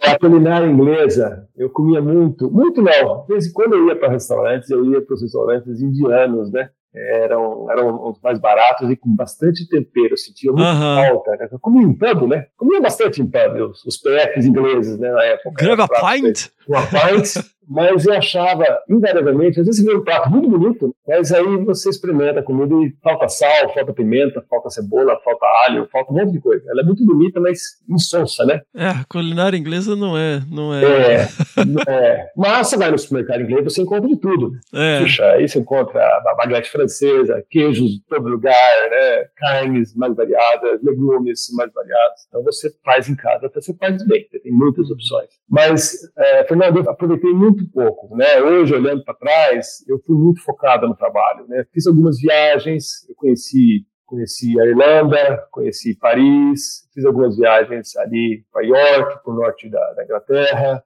viagens locais, andava muito de bicicleta, né? As vilinhas próximas de Cambridge, fui para Londres várias vezes, mas considerando que eu passei lá dois anos e meio, né, entre o primeiro ano no primeiro ano, eu basicamente fiz algumas viagens para Londres e fiz essa viagem para a Irlanda, com uma colega, Ruth Laidlaw, nos levou para lá. Passei alguns dias na Irlanda, conheci Dublin, e conheci também a, a, o countryside irlandês, que aliás, que, que país lindo, né? Irlanda é um país lindo. Você tomou Guinness lá em Dublin, não? Tomei, tomei. Não, quando eu fui para a Irlanda e sentei num pub, eu falei, nossa, aqui é outro país, né? É outro uhum. país mesmo, é outra cultura. Porque eu me sentia, como todo brasileiro, como todo latino-americano, em Cambridge, na Inglaterra, sobre suspeita, né? A gente, a gente entra no lugar, você percebe, sabe a boca, você cai, no, no, você é considerado como um, mais um latino-americano, né? Sim, sim. Você tem, a grande maioria da, dos ingleses, claro, tem exceções. Mas é, esse tipo de recepção eu não tive na Irlanda. Pelo contrário, quando eu fui falar com o garçom para pedir uma coisa, o sujeito que estava do meu lado já, opa, ah, de onde você é? Ah, sou do Brasil. É uma reação oposta do inglês, é assim, de uhum. Aí a conversa fluiu, né, né, curiosidade sobre futebol, cultura, música, etc. Então eu senti o irlandês muito mais pé no chão né, do que o, o, cidadão inglês no geral, né? Estamos aqui falando no geral, há muitas exceções aí. Então, assim, é, foram, foram dois anos e meio de, de, basicamente, de doutorado, com poucas saídas eventuais. Hum. Eu tive colegas que, que apresentaram mais. Olha aí. E lá que você escreveu, então, essas duas. Que assim, né? Quem trabalha com mamíferos, crianças, por favor, se vocês. Porque a gente recebe muito. Ai, meu sonho é trabalhar com onças. Toda semana, né? Então, galera, quem quer trabalhar com mamíferos, vocês têm que ler Chiarello 1999, Chiarello 2000. obrigatório, obrigatório, né? Quem trabalha na Mata Atlântica, quem trabalha com mamíferos, hoje você tem mais referências e tal. Até o ano de 2009, quando você tem Ribeiro et al. 2009 sobre fragmentação de Mata Atlântica, Exatamente. você era obrigado a citar Chiarello 1999. que era o efeito da, da fragmentação da floresta sobre a comunidade de mamíferos na Mata Atlântica. Né? Então, assim, por favor, né, respeite os clássicos. E, e aí, como que foi, Adriano? Você, você já estava já formatado ali para publicar esses artigos? Não, é, veja, minha tese, doutorado, foram cinco capítulos. Esses que você citou, foram os principais. É o capítulo de fragmentação florestal, os efeitos da fragmentação florestal na comunidade de mamíferos, né? essa é a tradução do, né, para português do, do, que virou o paper. E o segundo era, o outro era de densidade populacional, como que a fragmentação afeta a abundância e a densidade populacional. Então, esse artigo de 99, ele estava assim, já em, já em capítulos, já, obviamente, em inglês, né? A tese foi feita na Inglaterra, mas eu, como eu falei, defendi isso em setembro de 97, foram dois anos até a publicação do artigo da Biological Conservation em 99, e depois mais um ano para publicar o artigo da, da Conservation Biology 2000, que foi o de densidade. Então saiu na frente esse uhum. da, da, comunidade, que era uma análise mais da lista de espécies, da composição, o que, que mudou, né? O que, que chamou a atenção nesse artigo? Foi aquela mudança, né? não existia ainda a ecologia funcional, né? Claro, existia, uhum. mas não era como é hoje, assim, uma, uma, uma escola então eu olhei, eu olhei para as mudanças taxonômicas, então tinha a lista de espécies, aquelas seis reservas, e depois eu falei, bom, como é que está aqui a taxa de encontro? Então, indivíduos vistos por quilômetro, não era nem a mudança, era uma mudança relativa entre frugívoros, folívoros, rinocófagos e carnívoros, dos fragmentos grandes, médios e pequenos. E eu percebi então essas mudanças, né? Eu percebi que frugívoros é, são bastante prejudicados em, em, fragmentos menores e os folívoros acabam sendo favorecidos. Essa foi uma das grandes, uh, dos grandes resultados. Eu falo, mas isso é óbvio, né? Em 99, eu falei, as nossas referências eram amazônicas né, e assim mesmo baseadas em pequenos mamíferos. Os artigos de grandes mamíferos ainda não estavam disponíveis na Amazônia. Tinha artigos do J. Malcolm, né, uma referência em pequenos mamíferos dos fragmentos de Manaus, de morcegos, né, depois os de aves. Uh, então era, vamos dizer assim, novidade, né? E acabou sendo uma referência, porque eu tinha, ou não, é, feito essa amostragem em, em seis reservas, né? Representativas, é, vamos dizer assim, de boa parte da Mata Atlântica. Uh, e acabou sendo uma referência, né? Como eu falei, esse artigo durou, ficou sendo citado, hoje eu né, me olho né, toda semana, ainda hoje é citado esse artigo, né? já é completamente desatualizado, mas porque estava no momento que ecologia de paisagem né, também já existia, né? tem o Lev Mosaics do Forma, né? Eu já tinha alguns livros que eu me baseei, mas ela veio a ser desenvolvida muitos anos depois. Então, assim, era um artigo que. Hoje, é um artigo interessante para a gente ver, olha só como as coisas eram. Como a ciência avança, né? Era uma visão é, bastante simplificada, né? Os efeitos, na verdade, da redução da área. Eu estava basicamente me referindo à teoria da biografia de Williams, a redução do tamanho do hábitat, o quanto que isso implica na redução da riqueza de espécies. parte dos resultados também tinha essa questão de quantas espécies não existiam mais nas pequenas. A gente detectei extinções regionais, antas, queixadas, catetos, onças, tinham desaparecido dos pequenos fragmentos e alguns deles tinham, estavam desaparecendo dos médios enquanto que os dois grandes ainda tinham a comunidade completa de mamíferos. Uhum. Então, eram esses dois conjuntos de resultados: a redução da riqueza de espécies conforme você diminui a área disponível para eles, e essa mudança na mudança relativa de alguns grupos funcionais, alguns grupos prejudicados e outros que são favorecidos. Então, dois resultados, vamos dizer assim, clássicos. Mas, veja, depois, como eu falo, quando a gente olha para esses artigos hoje, fala, nossa, cadê a ecologia de paisagem? Né? Cadê a distância? Cadê a questão da conectividade? Cadê o efeito de borda? O efeito de borda era um dos meus capítulos, mas eu acabei não publicando ele. Mas é o hindsight 2020, né? É fácil olhar essas coisas e usar esses jargões. Por isso até que eu falei a questão da elegância. Porque hoje a gente tem aí capacidade de processamento, pacote uhum. estatístico e dados pra caramba, e junta tudo na panela de pressão, a influência da Exato. posição de Aldebaran naquele é. mês e, sabe, eu, eu não consegue consegue fazer um negócio elegante e simples assim, sabe? Tipo, responder mesmo a qualquer. É, é isso mesmo, Fernando, é isso mesmo. Hoje, primeiro, você vai ver esses artigos, é Chiarello, Chiarello 99, cara, eu tô sozinho ali, eu tô sozinho. Uhum. Quem faz isso hoje? Inclusive já tem, já tem artigo discutindo né, como que né, os, os, artigos em conservação e ecologia deixaram de ser monoautorais uhum. e passaram a ter tudo, por quê? Justamente porque a complexidade pode ser trazida para análise. É. É difícil você hoje, como cidadão sozinho, dar conta desses pacotes analíticos. A matemática está muito forte. Hoje tem algoritmos, hoje tem inteligência artificial, aprendizado de máquina, GMNN, tem R, uma série de alternativas analíticas. Então, a gente está cada vez mais trazendo a complexidade do mundo ecológico. Sim. A gente trabalha com coisas multifatoriais, né? O que é legal. Mas é que eu tô te sentindo muito apologético, isso tô quase explicando, não, respeite os clássicos, maravilhoso, trabalho incrível, meu, pô. Né? Na Sim. época, super pioneiro. Sim, é, teve outro né, de, de, abundância populacional, em que esse outro também chamou o Vanel, publicado na Conservation Biology em 2000, que é o, onde eu estimei o tamanho populacional. Embora eu não tenha feito, não tenha dado o passo seguinte, que é fazer uma viabilidade populacional, o PVA, eu fiz implicações. Toda a minha discussão foi nisso, porque eu percebi que as populações das espécies de mamíferos que estavam nos dois grandes remanescentes, de 20 mil hectares, tinham centenas ou milhares de indivíduos. Quando você vai para os fragmentos de médio porte, essas populações já caem para poucas centenas ou dezenas de indivíduos. E quando você vai para os pequenos, de 200 hectares, as populações mal chegam a centena. São poucas dezenas. Às vezes é um ou dois grupos de macaco. Tinha dois grupos de macaco é, salvar num dos remanescentes. Assim, seis, sete, dez indivíduos.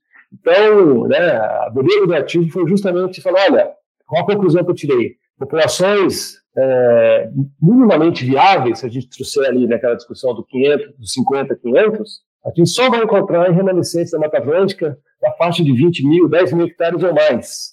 Ali você tem populações com centenas ou milhares de indivíduos e, portanto, a viabilidade populacional delas é maior. Assim, de novo, parece simples, né?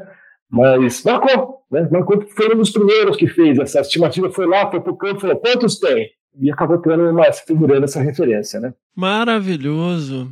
Olá, pessoal. Eu sou Roberta Monteiro Paulino e eu sou aluna do Adriano desde 2011, quando ele foi meu professor de Biologia da Conservação na graduação em Biologia aqui da USP de Ribeirão Preto. O Adriano, ele também foi meu orientador de mestrado e de doutorado. Eu fiz mestrado aqui na USP de Ribeirão Preto e doutorado na Exalc em Piracicaba com Ecologia Aplicada. E o Adriano, ele é extremamente importante na minha vida por isso que eu agradeço muito ao Desabraçando Árvores pela oportunidade de fazer essa homenagem, porque o Adriano ele merece demais por todo o carinho, todo o cuidado que ele tem com seus alunos e por toda a contribuição que ele dá à ciência e à conservação no Brasil. O Adriano é uma pessoa muito incrível que tem a capacidade de fazer com que a gente seja sempre melhor, que a gente busque, né, se aprimorar, mas de uma forma muito saudável. Então, o Adriano, ele tem diversas qualidades, eu queria ressaltar duas delas. A forma como ele construiu seu laboratório como sendo uma grande família. Ele cria uma cultura entre seus alunos de muito companheirismo e muita colaboração. Nós somos muito amigos, né? A gente se ajuda muito e a gente deve muito isso ao Adriano.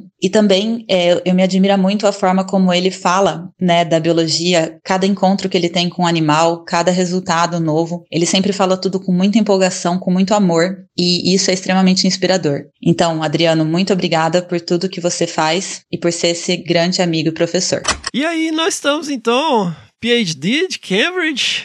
Volta para o Brasil e aí, Adriano? Então, eu já tinha saído do Brasil com todo esse contato lá com o Melo Leitão, o meu amigo, companheiro, Sérgio Mendes, uma figura muito importante na minha vida. Conheci o Serginho na Unicamp, ele era doutorando, eu era mestrando. E outro lado, a gente acabou fazendo alguns trabalhos juntos, ele me levou lá para o Rio de Janeiro, uma das, das disciplinas do, do Kit Brown, que era de biosistemática, eu acabei indo para o Museu do Rio de Janeiro, Museu Nacional, para medir crânios de aloata, para fazer ali aloata uhum. caralho, aloata fusca, me lembro disso, o Serginho foi lá mexer com os primatas dele, a gente acabou né, fazendo uma amizade muito, muito, muito bonita, e eu gostava demais do Espírito Santo, sou apaixonado, né, e, e assim, quando eu estava já terminando o doutorado, o Serginho me convidou para é, ficar três anos lá no Museu Melo Leitão, hoje Instituto Nacional da Mata Atlântica, na época era Museu Melo Leitão, né? E foi a casa do Rusk, né? Augusto Rusk, é outra uhum, referência, uhum. né? O Serginho era diretor, o Serginho, na verdade, durante o doutorado era o, Tabacou, o José Tabacou, um, né, um arquiteto que trabalhou com um paisagista, né? e depois o Serginho uh, acabou sendo o diretor, e ele me chamou, e a gente eu consegui uma bolsa de pós-doc, né? Mas na verdade na época era chamada, era uma outra linha, ainda existe essa linha no CNPq, chama Bolsa de Desenvolvimento Científico Regional, BCR, regional e desenvolvimento científico e tecnológico. Hoje mudou de novo. Na época era Bolsa de Desenvolvimento Científico Regional, era uma bolsa de três anos, em que eu então fiquei lá, sediado no Museu Melitão. Aí sim, Fernando, que eu tive a condição de escrever esses dois capítulos, esses dois papers principais. Esses papers foram escritos, basicamente, foram re... eles foram revisados nesses três anos que eu fiquei lá no Espírito Santo, né? Uhum. É, trabalhando com o museu, aí eu fiz alguns trabalhos com as preguiças, continuei trabalhando com as preguiças né, e fazendo alguns outros artigos ali com os, as reservas, a Reserva Biológica Augusto Ruski, a Estação Biológica Santa Teresa e o Parque Municipal de São Lourenço, que são é, Santa Teresa, gente, para quem não conhece, é uma pequena cidade capixaba, cravada na região serrana né, do Espírito Santo, com um pouco mais de 20 mil, 30 mil habitantes, rodeada por Mata Atlântica fica ali a 600, 900 metros de altitude, de uma, uma, uma, cultura italiana, então é um ambiente extremamente agradável. Fiz, fiz amizades, né, então, durando até hoje, pessoas lindas que eu conheci ali, foi uma época mágica na minha vida. Pedaladas mágicas por aquelas trilhas né, circundadas de floresta, é, caminhadas mágicas por aquelas florestas todas da região. Então, assim, foi um período muito, muito bonito. Então, foram três anos pós-doutorado que eu fiquei ali, e ao finalzinho dessa bolsa, eu tentei, então, uma bolsa é, de professor visitante na UFMG com quem? Com o Gustavo Fonseca. Gustavo Fonseca Olha aí. Gustavo Fonseca vem pra cá. Grande abraço aí, Gustavo Fonseca. É, Gustavo Fonseca, nós tentamos uma bolsa, essa bolsa foi aprovada em primeira instância, e depois ela foi delegada pelos próprios CNPq, inclusive o Gustavo entrou com recurso, porque é uma, uma falha do processo, porque eles exigiam vínculo de, do, do, do, professor visitante. Eu não tinha vínculo com o professor Belecal, eu era um bolsista. Agora, essa bolsa era dada para professores sem vínculo, é, estrangeiros. Ah. O professor que não tinha vínculo, mas que era estrangeiro, conseguia ficar no Brasil. Agora, o professor brasileiro que não tinha vínculo não conseguia. Então, essa bolsa foi delegada. E eu, nesse mesmo momento, foi um mês, na época, junto com o Gustavo Fonseca, a, o professor da PUCO, que você conheceu, Nilo Basoli. Olha aí. Nilo Basoli era Grande professor. abraço aí, professor Nilo. Nilo, excelente. Professor Nilo lá da, era professor titular da UFMG e também era estava coordenando o programa de pós-graduação da PUC, né, Zoologia de Vertebrados, lá em Belo Horizonte, me convidou. Me ligou e falou, Breno, eu te conheço, tá, mas você quer vir aqui? Eu falei, PUC Minas? PUC Minas? É, eu falei, não. Isso era junho de 2001. Ele me convidou, peguei um animal de novo, né? É, Vitória, Belo Horizonte, overnight. E aí eu cheguei em Belo Horizonte, fui lá, lá conversar com, com e eu não gostei muito do que ele me propôs. Falei, vem para cá, vai ser professor full aqui no, no programa de, de, pós, vai ter toda a estrutura, a salinha, um bom salário, plano de saúde. Falei, tô dentro. Olha aí. tô dentro. Falei, ah, vou ficar aqui uns 3, 4 anos, né? Acabei ficando 10.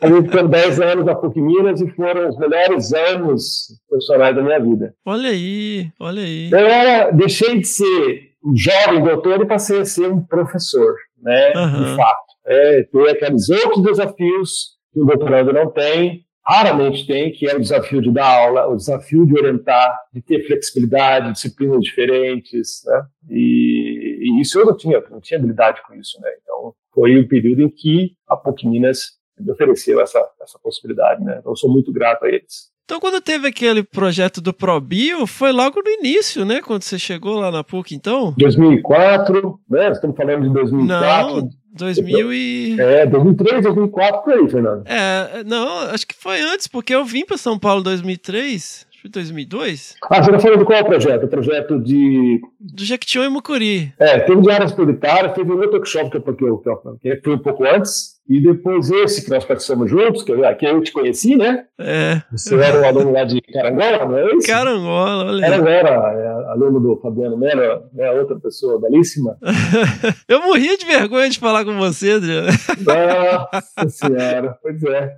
Tá aqui, né? Olha aí. E aí a gente participou desse projeto, um projeto belíssimo, né? Em parceria com a Conservation International, com a FMG, com a legal. Sosa, muito legal. Foi não, aprendizado, né? Muita gente boa. Foi lá que eu criei meu Jungle Eye, lá que eu aprendi a ver então, bicho. é, dos transectos lineares, à noite com lanterna, né, Fernando? É, ó. Levamos armadilhas também, né? Pequenos, pequenos amigos. Nossa, mexendo com aquelas melecas, nossa. Excelente aprendizado. Foi muito, né? Conhecer aquela região lá, do, né? De, do médio Mucuri e alto Jequitinhonha, né? Médio Isso, Jequitinhonha, é. médio Jequitinhonha e alto Mucuri, ao Alto contrário. Mucuri. Né? Isso, alto Muito bom. Mucuri. Uma região muito desmatada, né? Ainda hoje, palco de desmatamento. A gente, Sim, a gente vive esse sim. né? Nós vimos desmatamento lá, né? Nós ficamos em fazendas que estavam cortando madeira. Sim, é. era- a gente tava lá passando no meio do pessoal derrubando. Exatamente, era dureza. Mas nós encontramos tetões, né? Encontramos ouriços e encontramos muriquis. Sim, sim, sim. Né? E graças ao trabalho aí do Fabiano, de outros colegas, do pessoal da CIAI, é, a gente acabou é, dando pa- pontapé inicial para a criação de unidade de conservação naquela região, né? É, inclusive o ouriço eu achei com um bega, eu lembro até hoje, assistente de campo, tava em cima Ah, de uma bega. folha, um monte de espinho de ouriço, e depois eu tava vendo de volta em Carangola aquele trabalho do, acho que é o Oliver Santos. Dos Santos, um trabalho clássico, trabalho da década de 80, uhum, 86, 87. É, as preguiças e tal. Aí eu tava lendo aqui, ele descreve os espinhos. Eu falei, nossa, isso aqui parece aqueles espinhos que a gente achou. E aí a gente mandou pra você, né? Acho que você não tava nessa expedição. É, Não, era o não tava. Ketomes. Era o. Exato. Isso acabou sendo agora nesse artigo que a gente publicou junto, né? É? Tinha- é. Anos depois, a gente acabou vendo nessa, nessa expedição, teve esse seu registro, que foi o primeiro, depois a gente teve, se não me engano, mais dois registros visuais de ketones ali na região de extremo norte, né, de Minas, e depois agora esses outros registros de outros colegas na região um pouco mais abaixo, né, mas bem longe do limite da distribuição. Então a gente publicou esse artigo para justamente expandir a distribuição geográfica conhecida do ouriço preto, né. Isso me marcou muito, assim, de de estar lendo, né? E, e achar, assim, uma referência. Respeitem os clássicos, crianças. É, esse trabalho que você citou, do Oli- Oliver de Santos, foi uma. né, você vai ver a minha, minha cota aqui, ela está toda poída. Ele veio para o campo, né? Era uma das, era uma das obras únicas de alguém que, que percorreu Basicamente, ele foi lá do sul de Sergipe até o Rio de Janeiro, fez centenas de entrevistas, eram visitas rápidas nessa dupla, é, perguntando sobre primatas ameaçados de extinção, preguiças e ouriços. Né? Então, botou isso geograficamente, então tem uns pontinhos. Então, era uma obra muito, com muito critério, né? com muito cuidado. Né? Sim, sim. Basicamente um livrinho, né? não é um paper, é um livrinho. Então, você tem muita, muita, muitos detalhes ali, regionais, limites de distribuição. É, continua sendo uma referência, né? Meu nome é Ana Carolina Serbeck de Araújo. Atualmente sou professora titular na Universidade de Vila Velha, na cidade de Vila Velha, no Espírito Santo. Eu conheci o Adriano no final da minha graduação, ainda na PUC Minas, quando eu procurei para que ele pudesse ser meu orientador no mestrado. A partir desse primeiro contato, nós iniciamos um projeto de pesquisa no Espírito Santo, que foi um dos primeiros trabalhos com armadilhamento fotográfico em toda a região neotropical. E esse trabalho foi muito marcante também porque ele deu início às minhas pesquisas no estado do Espírito Santo, que é onde atualmente eu resido, trabalho. E o Adriano foi um grande mestre, continua sendo uma grande inspiração e é um grande exemplo, não só para mim, mas para vários outros pesquisadores e estudantes que pretendem trabalhar com conservação e ecologia de mamíferos. Adriano, assim, é aquele tipo de coisa que a gente não lembra, né? Mas, assim, uma das lembranças mais memoráveis, né? Aí já avançando bastante, né? Quando eu fui ser seu aluno de mestrado e tal. Eu lembro uma vez que eu tava lendo o livro do Maximiliano David, né? Sua Alteza Real, Viagem Sim. ao Brasil, e eu fui na sua sala e por alguma, a gente estava conversando e por alguma razão você mencionou o livro e eu tirei o livro da minha mochila. Eu falei, eu tava lendo. E aquilo, acho que a gente ficou umas duas horas conversando sobre história natural e sobre né, as descrições do livro. E ele viu peixe-boi lá no Exato. Rio Doce ainda, né? E aquela coisa. O, livro maravilhoso, né? Eu recomendo muito. Sim, exato. Você foi um pouco mais atrás, né? A gente buscou Saint-Hilaire e Vinde, né, foram dois, dois além dos, do, do, da dupla de botânicos, né, que vasculharam, percorreram o Vinde, saiu do Rio de Janeiro, pelo litoral, percorreu todo o norte do Rio de Janeiro, depois uhum. entrou no Espírito Santo, foi até o Rio Doce, não agora até onde ele foi. foi. Faz tempo que eu, que eu li esse livro. Mas assim, e também descrevendo, né, você falou, ele, ele citou o, o, o peixe-boi ali na, no Rio Doce, depois o Saint-Hilaire, o Saint-Hilaire também traz informações importantes. Isso nós estamos falando de 1820, 1800... É, 1817 que ele chegou. 17, é. por ali. Saint-Hilaire também foi outro botânico, também, nome de uhum. burro, também percorreu, fez um caminho parecido, com relatos da, da, vida cotidiana das pessoas, como é que eram as vidas, muito importante isso. Sim, né? é incrível. E a, a, com estampas, com, com fotografias, as fotografias da época, né? Estampas maravilhosas. E o Saint-Hilaire, ele teve uma excursão que ele fez ao longo do Rio Doce, que ele saiu do litoral e foi até Linhares, já existia a Vila de Linhares. E ali tinha, inclusive, um posto militar. E, nisso, eh, não sei se lembro se foi na ida ou na volta, teve algum problema com a embarcação, ele teve uma briga lá com um dos, dos remadores, ele acabou tendo que pernoitar no meio do caminho, e foi aí que ele descreve, sabe o quê? Ele descreve que apanhou um Dásipus gigas, um Priodontes, oh. um dos últimos Priodontes, né, ou seja, o nosso tatu canastra para uhum. a Mata Atlântica. Isso tem um registro. E esse, e esse Dasipus giga, depois que foi atrás, está depositado no Museu Natural de Paris. Olha aí. Dasipus gigas virou, hoje é o Priodontes máximo, né, o maior tatu que existe. Então está lá no livro do Santo esse relato dele. Você fala, puxa, você sabe, você consegue localizar exatamente onde ele uhum. esse bicho. Quando eu estive lá, né, durante o meu doutorado, o Periodontes já estava em linha de extinção, é, praticamente não existia mais em Linhares, ainda tem Periodontes na Soretama, mas no resto da Mata Atlântica, né, o bicho está praticamente extinto. Né? Então são informações muito importantes né, para a gente fazer esse contexto né, temporal, em tão pouco tempo, a, a, a, quantidade de modificações que a gente fez. História natural fundamental. Leiam aí, crianças. Tinha uma, é uma da editora Itatiaia, eu acho, a coleção Conquista do Brasil. Isso, exatamente. Não, acho que todos ali é leitura, é leitura obrigatória, né? Levi, Saint-Hilaire, os Spixmátios, tem tudo. Os Spixmátios, nossa, é fantástico, exatamente. Sensacional, Adriano. E aí você, né? Professor Adriano Carella, da PUC. Você foi meio repentina essa sua ida, esse retorno para São Paulo, né, Adriano? Eu lembro que a gente já estava aqui trabalhando em São Paulo há um tempo, e você falou, pô, Adriano, saiu da PUC? Eu falei, nossa, Adriano saiu da PUC.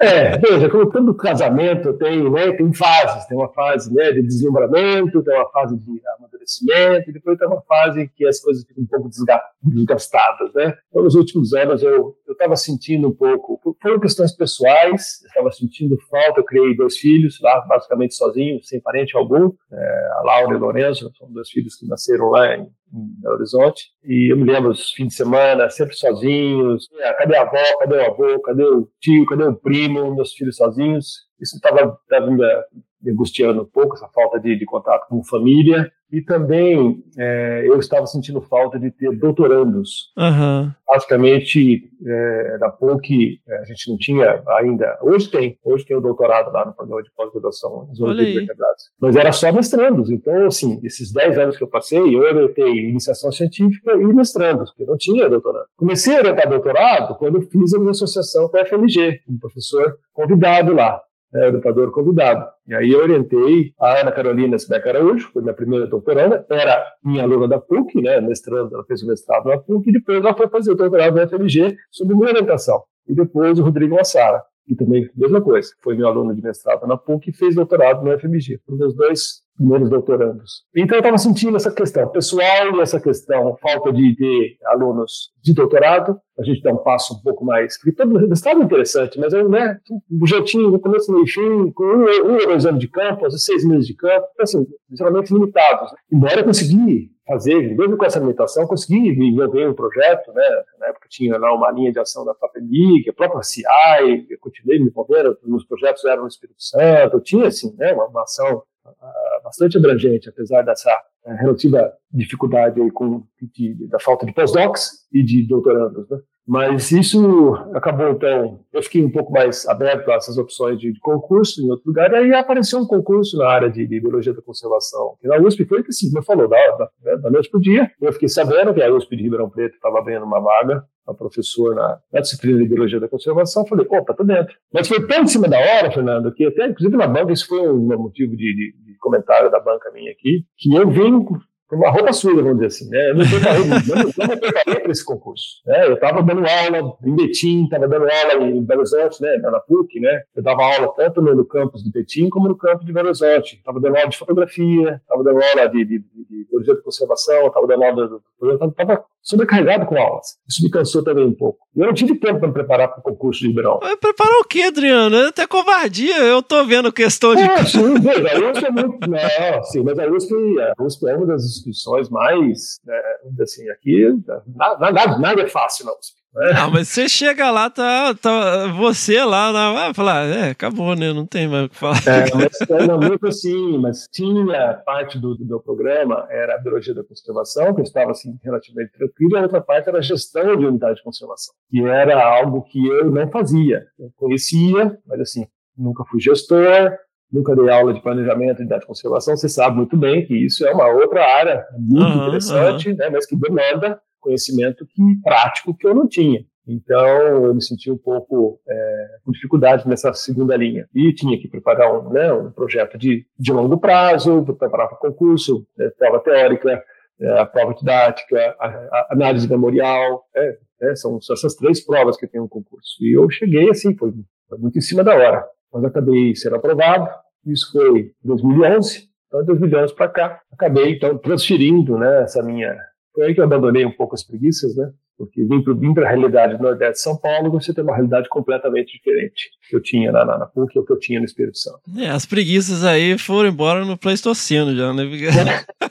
Exato. É, pelo menos é, 8 mil, 9 mil anos, né? E a preguiça mais próxima aqui está aqui na região de Campinas, né? Tem uhum, e a preguiça é. comum. Então eu adaptei essa minha linha, né? Abri um pouco mais o leque, comecei a trabalhar com outros, outros, outros, uh, outras espécies de mamíferos, incorporei mais firmemente a questão de, de ecologia de paisagem, né? Estamos trabalhando, estou orientando um doutorado, né? já orientei os docs, então assim agora a situação está um pouco mais, claro, é sempre um desafio, né? Porque É, a gente não, não para de enfrentar desafios.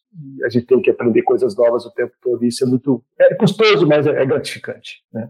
Olá a todos. Aqui quem fala é o Nielson Pascoaloto. Eu sou aluno de doutorado do Chiarello e no momento estou morando fora do Brasil, porque eu estou fazendo uma parte do meu doutorado aqui na Colorado State University, nos Estados Unidos. Bem, eu venho sendo orientado pelo Chiarello desde a minha iniciação científica, então a gente trabalha junto já há bastante tempo. Já dividimos momentos de bastante alegria e também bastante tristeza, mas independente da situação, do contexto, Chiarello sempre foi um orientador extremamente presente, competente, atencioso, compreensível, e eu posso dizer que tem sido um privilégio aprender o que é ser um cientista e o que é fazer ciência sob a orientação de alguém tão competente, tão dedicado como ele. É, sem dúvida, o Chiarello é uma das mentes mais brilhantes nessa área de ecologia e conservação, mundialmente falando. Portanto, é realmente um, um privilégio trabalhar tanto tempo e poder aprender tanto com uma pessoa tão disposta e tão experiente nessa área. Portanto, deixo aqui meu forte abraço para essa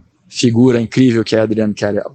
E hoje, Adriano, quais são os desafios aí? Sua linha de pesquisa. Quem quiser, né, procurar orientação aí, vamos aproveitar, galera. Nós estamos aqui, né, em, em julho de 2022. Né, procurar aí o professor Adriano. Eu passei dois anos muito difíceis da minha vida, né? Perdi uma filha, adolescente, com 16 anos. Então, assim, eu fiz uma parada geral na minha, na minha vida esses últimos dois anos, porque foi e está sendo muito difícil. Então agora hum. eu estou começando a pensar novamente em grandes projetos. Eu acabei me envolvendo no começo do ano com uma parceria internacional de novo, colegas norte-americanos nos procuraram, a mim a professora Kátia Ferraz, para propor uma parceria, trabalhar com mudança de tratos funcionais, mamíferos, é, é envolvendo é, numa escala continental, né? Brasil, África do Sul, é, Europa, Estados Unidos e China. Um projetão que vai, se for aprovado, a gente mandou para a FAPESP, se for aprovado, vai começar já em setembro, outubro desse ano e vai são três anos aí de, de projetos. É, eu tenho, Fernando, como orientador de doutorado, tenho vários alunos de doutorado, né? Acabei de orientar o Ricardo Sampaio, que é, né, faz parte do ICBio, você conhece. Grande, sim, sim. Grande pessoa, trabalhou com Resex na Amazônia, em parceria com Carlos Pérez. Eu tenho projetos com parceria com Arnaud Desbies, com o projeto é, Bandeiras e Rodovias, com impacto de rodovias em fauna, através do meu aluno Vinícius Saberiti, que é doutorando com isso. Tenho um aluno atualmente lá em Fort Collins, no Colorado, junto com o laboratório da professora Larissa Bailey, trabalhando com invasão biológica, né, trabalhando com lebre europeia, o Nielsen. Tenho uma aluna, Marcela Pôncio, que é, eu estou orientando ela, que é aluna da Renata Pardini, no IB de São uhum. Paulo, trabalhando com comunidades de mamíferos nesses fragmentos, desses fiapos de fragmentos que tem aqui no Nordeste de São Paulo. Tem uma aluna trabalhando com tatus e xenartas da Amazônia, uma tatuante que é a Monique Ponce, né, doutoranda pela Unesp aí de, de Rio Claro. Ou seja, é, a minha linha de pesquisa, é, você me pergunta qual que é, né, justamente essa ecologia e conservação de mastofauna, é, na verdade, não é só mascofauna, a gente tem trabalhado com aves também, algumas aves maiores, né? Nessa interface com a agricultura, né? Porque agora a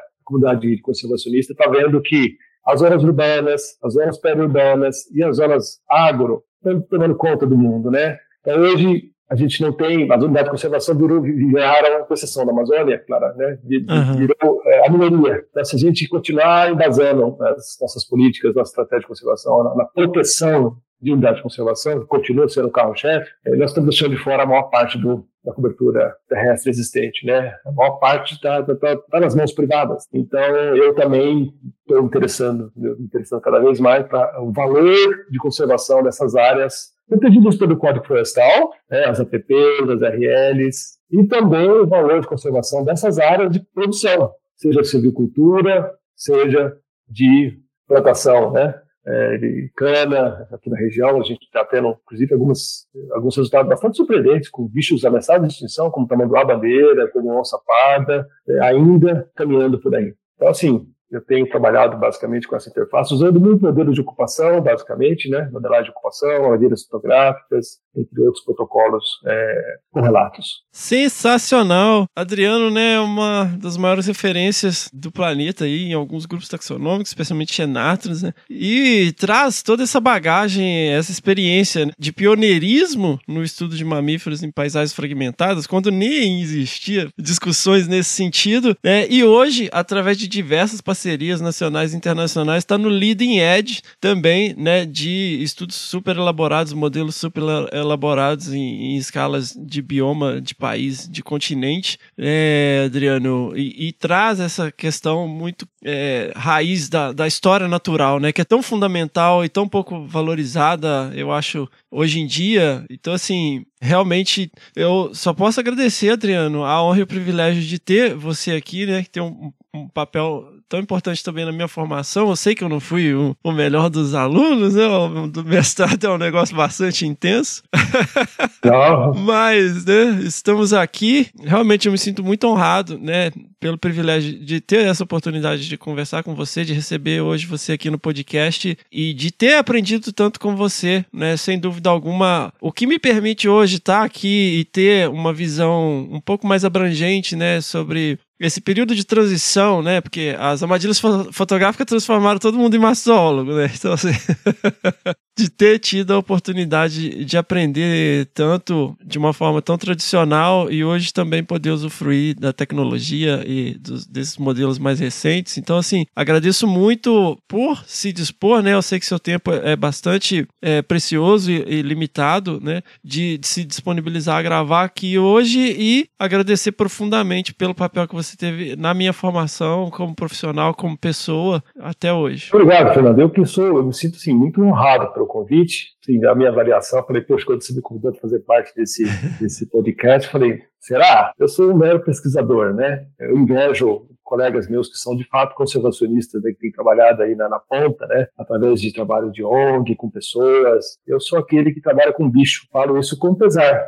Tenho, tenho muita, é, tenho muito orgulho do que eu faço, mas assim gostaria de ter tido essa outra área né, de trabalhar, trazer mais a questão humana, né, a dimensão humana para os meus projetos e, e para ficar um pouco mais fácil com, com política pública, com transformação do conhecimento acadêmico em, em transformação da sociedade, né? É, então, assim, agradeço muito essa oportunidade de ter né, esse privilégio de conversar com você. E só fazendo parênteses, você não foi um aluno, você foi um aluno brilhante. Você, assim, a gente teve pouco contato, mas a função é, né, cada um é de um jeito, cada aluno é de um jeito. Isso que fala, isso que é, isso que é bonito da, da questão da orientação, porque cada projeto tem a sua própria dinâmica, né? É uma travessia, né? Cada orientação é uma travessia. E você, eu percebi desde, desde o início, você era muito focado, muito inteligente, você trouxe coisas, você achou, pô, o Fernando está lá na frente. em parte, eu gostaria de ter tido mais chances de, de, de, dividir com você, mas eu percebi que você podia dar é, facilmente com as próprias pernas, né? Foi muito, foi muito bom. Muito... E hoje eu vejo, Fernando, a gente estava falando aqui antes, cara, eu sinto muito orgulho, cara, por você ter tomado essa iniciativa, esse rumo, cara. Você hoje está aí numa liderança na comunicação científica. Vi você no Congresso de Mastro, né? O, penúltimo Congresso de Mastro lá em Atibaia. Falei, puxa, que, que orgulho, cara, sabe? De fazer essa divulgação, que é coisa que a gente está precisando muito mais, muito mais como conservacionista do que publicar artigo. Você está aí abrangendo, passando essa mensagem para um monte de biólogos, alunos, ótimo, mas certamente pessoas apaixonadas por natureza, curiosas pela natureza. Então, acho que é um trabalho de excepcional valor. Então, assim, me sinto né, muito honrado mesmo de, de poder estar dividindo com vocês esse, essa minha experiência. Obrigado. É até um pouco complicado para mim. Assim, eu fico muito feliz mesmo de ouvir isso. É, obrigado. É isso, Fernando. Opa, você tá aí, né? Carreira sólida. Parabéns mesmo, cara. Olá para todos. Aqui é o Pedro, o Mukirana. Eu queria primeiramente agradecer o Fernando, porque para muita gente as distâncias aí de pessoas que a gente gosta, que a gente ama, elas são muito grandes e para o tamanho do coração do Fernando, a gente resolve isso na velocidade da luz. Então, obrigado, viu, Fernando, pela iniciativa, a ideia foi genial. Eu fui aluno do Adriano lá em idos de 2000 e bolinha e pouquinho, e acho que por quase três anos, desde monografia e mestrado, a gente trabalhou junto com, com muita alegria e foi uma amizade muito fácil. Eu acho que eu nunca chamei o Chiarello de Chiarello, eu só chamei ele de Adriano. A amizade sempre foi uma coisa, né, uma frequência muito boa, de falar que eu tenho muita saudade desses tempos aí. Eu já estou aí com quase meus um pouco mais de 40 e a gente vai aprendendo coisas, né? E eu aprendi que algumas pessoas assim que vão passando, elas são às vezes insignificantes, outras pessoas são importantes na nossa vida e algumas poucas elas entram numa categoria premium de pessoas extraordinárias. E o Adriano é uma dessas. eu acho que todo mundo aqui compartilha dessa ideia também, porque é, é impossível não ver como ele toca né, a, as pessoas à volta dele de maneira positiva, de maneira exemplar. Ele coloca perto de quem passa né, pelas mãos ali da orientação e da amizade dele, ele coloca um sarrafo profissional e, e moral bem alto. E às vezes eu, em algumas dificuldades aí que eu passo, eu queria ter um Adriano por perto, para eu ter certeza de que ia dar tudo certo. Eu vou confessar que até hoje, quando eu leio frases assim de, de conselhos e quando eu me topo, né, como eu deparo, eu estou vendo alguma coisa que chega com frases bonitas assim de motivação e de bons conselhos, eu ainda imagino que é o danado do Adriano conversando comigo. Isso até hoje, hein? Com base nisso, né, uma gratidão muito grande pela longa amizade já. Queria falar então uma frase que eu vi aqui, inclusive, acho que ontem ou anteontem. Não procure por esperança e por alegria. No lugar disso tudo, procure por gratidão. Ninguém pode ser grato e infeliz ao mesmo tempo. E eu sou bem feliz. Muito obrigado, viu, Adriano? Um grande abraço, coração com coração. Eu só queria só fazer um fechamento para o pessoal que está ouvindo aí. A gente está tendo um período tão ruim né, para o meio ambiente, para a ciência, para a cultura, para a vida, né? O governo, esses últimos quatro anos aí. Eu nunca, eu, pessoalmente, eu nunca vivi um período tão, tão ruim, tão ruim. Todos nós. Mas só queria fechar com é, parafraseando esse livro, um livro interessante chamado Isso Também Vai Passar, né? um livro da psicóloga né, Milena Busquets, recomendo a leitura. Isso também vai passar. É. Então, assim, nós vamos dar a volta por cima. Então, coragem, pessoal. Vamos em frente e acreditar num mundo melhor. Um grande abraço a todos. Obrigado, Fernando. Sensacional. Seguimos.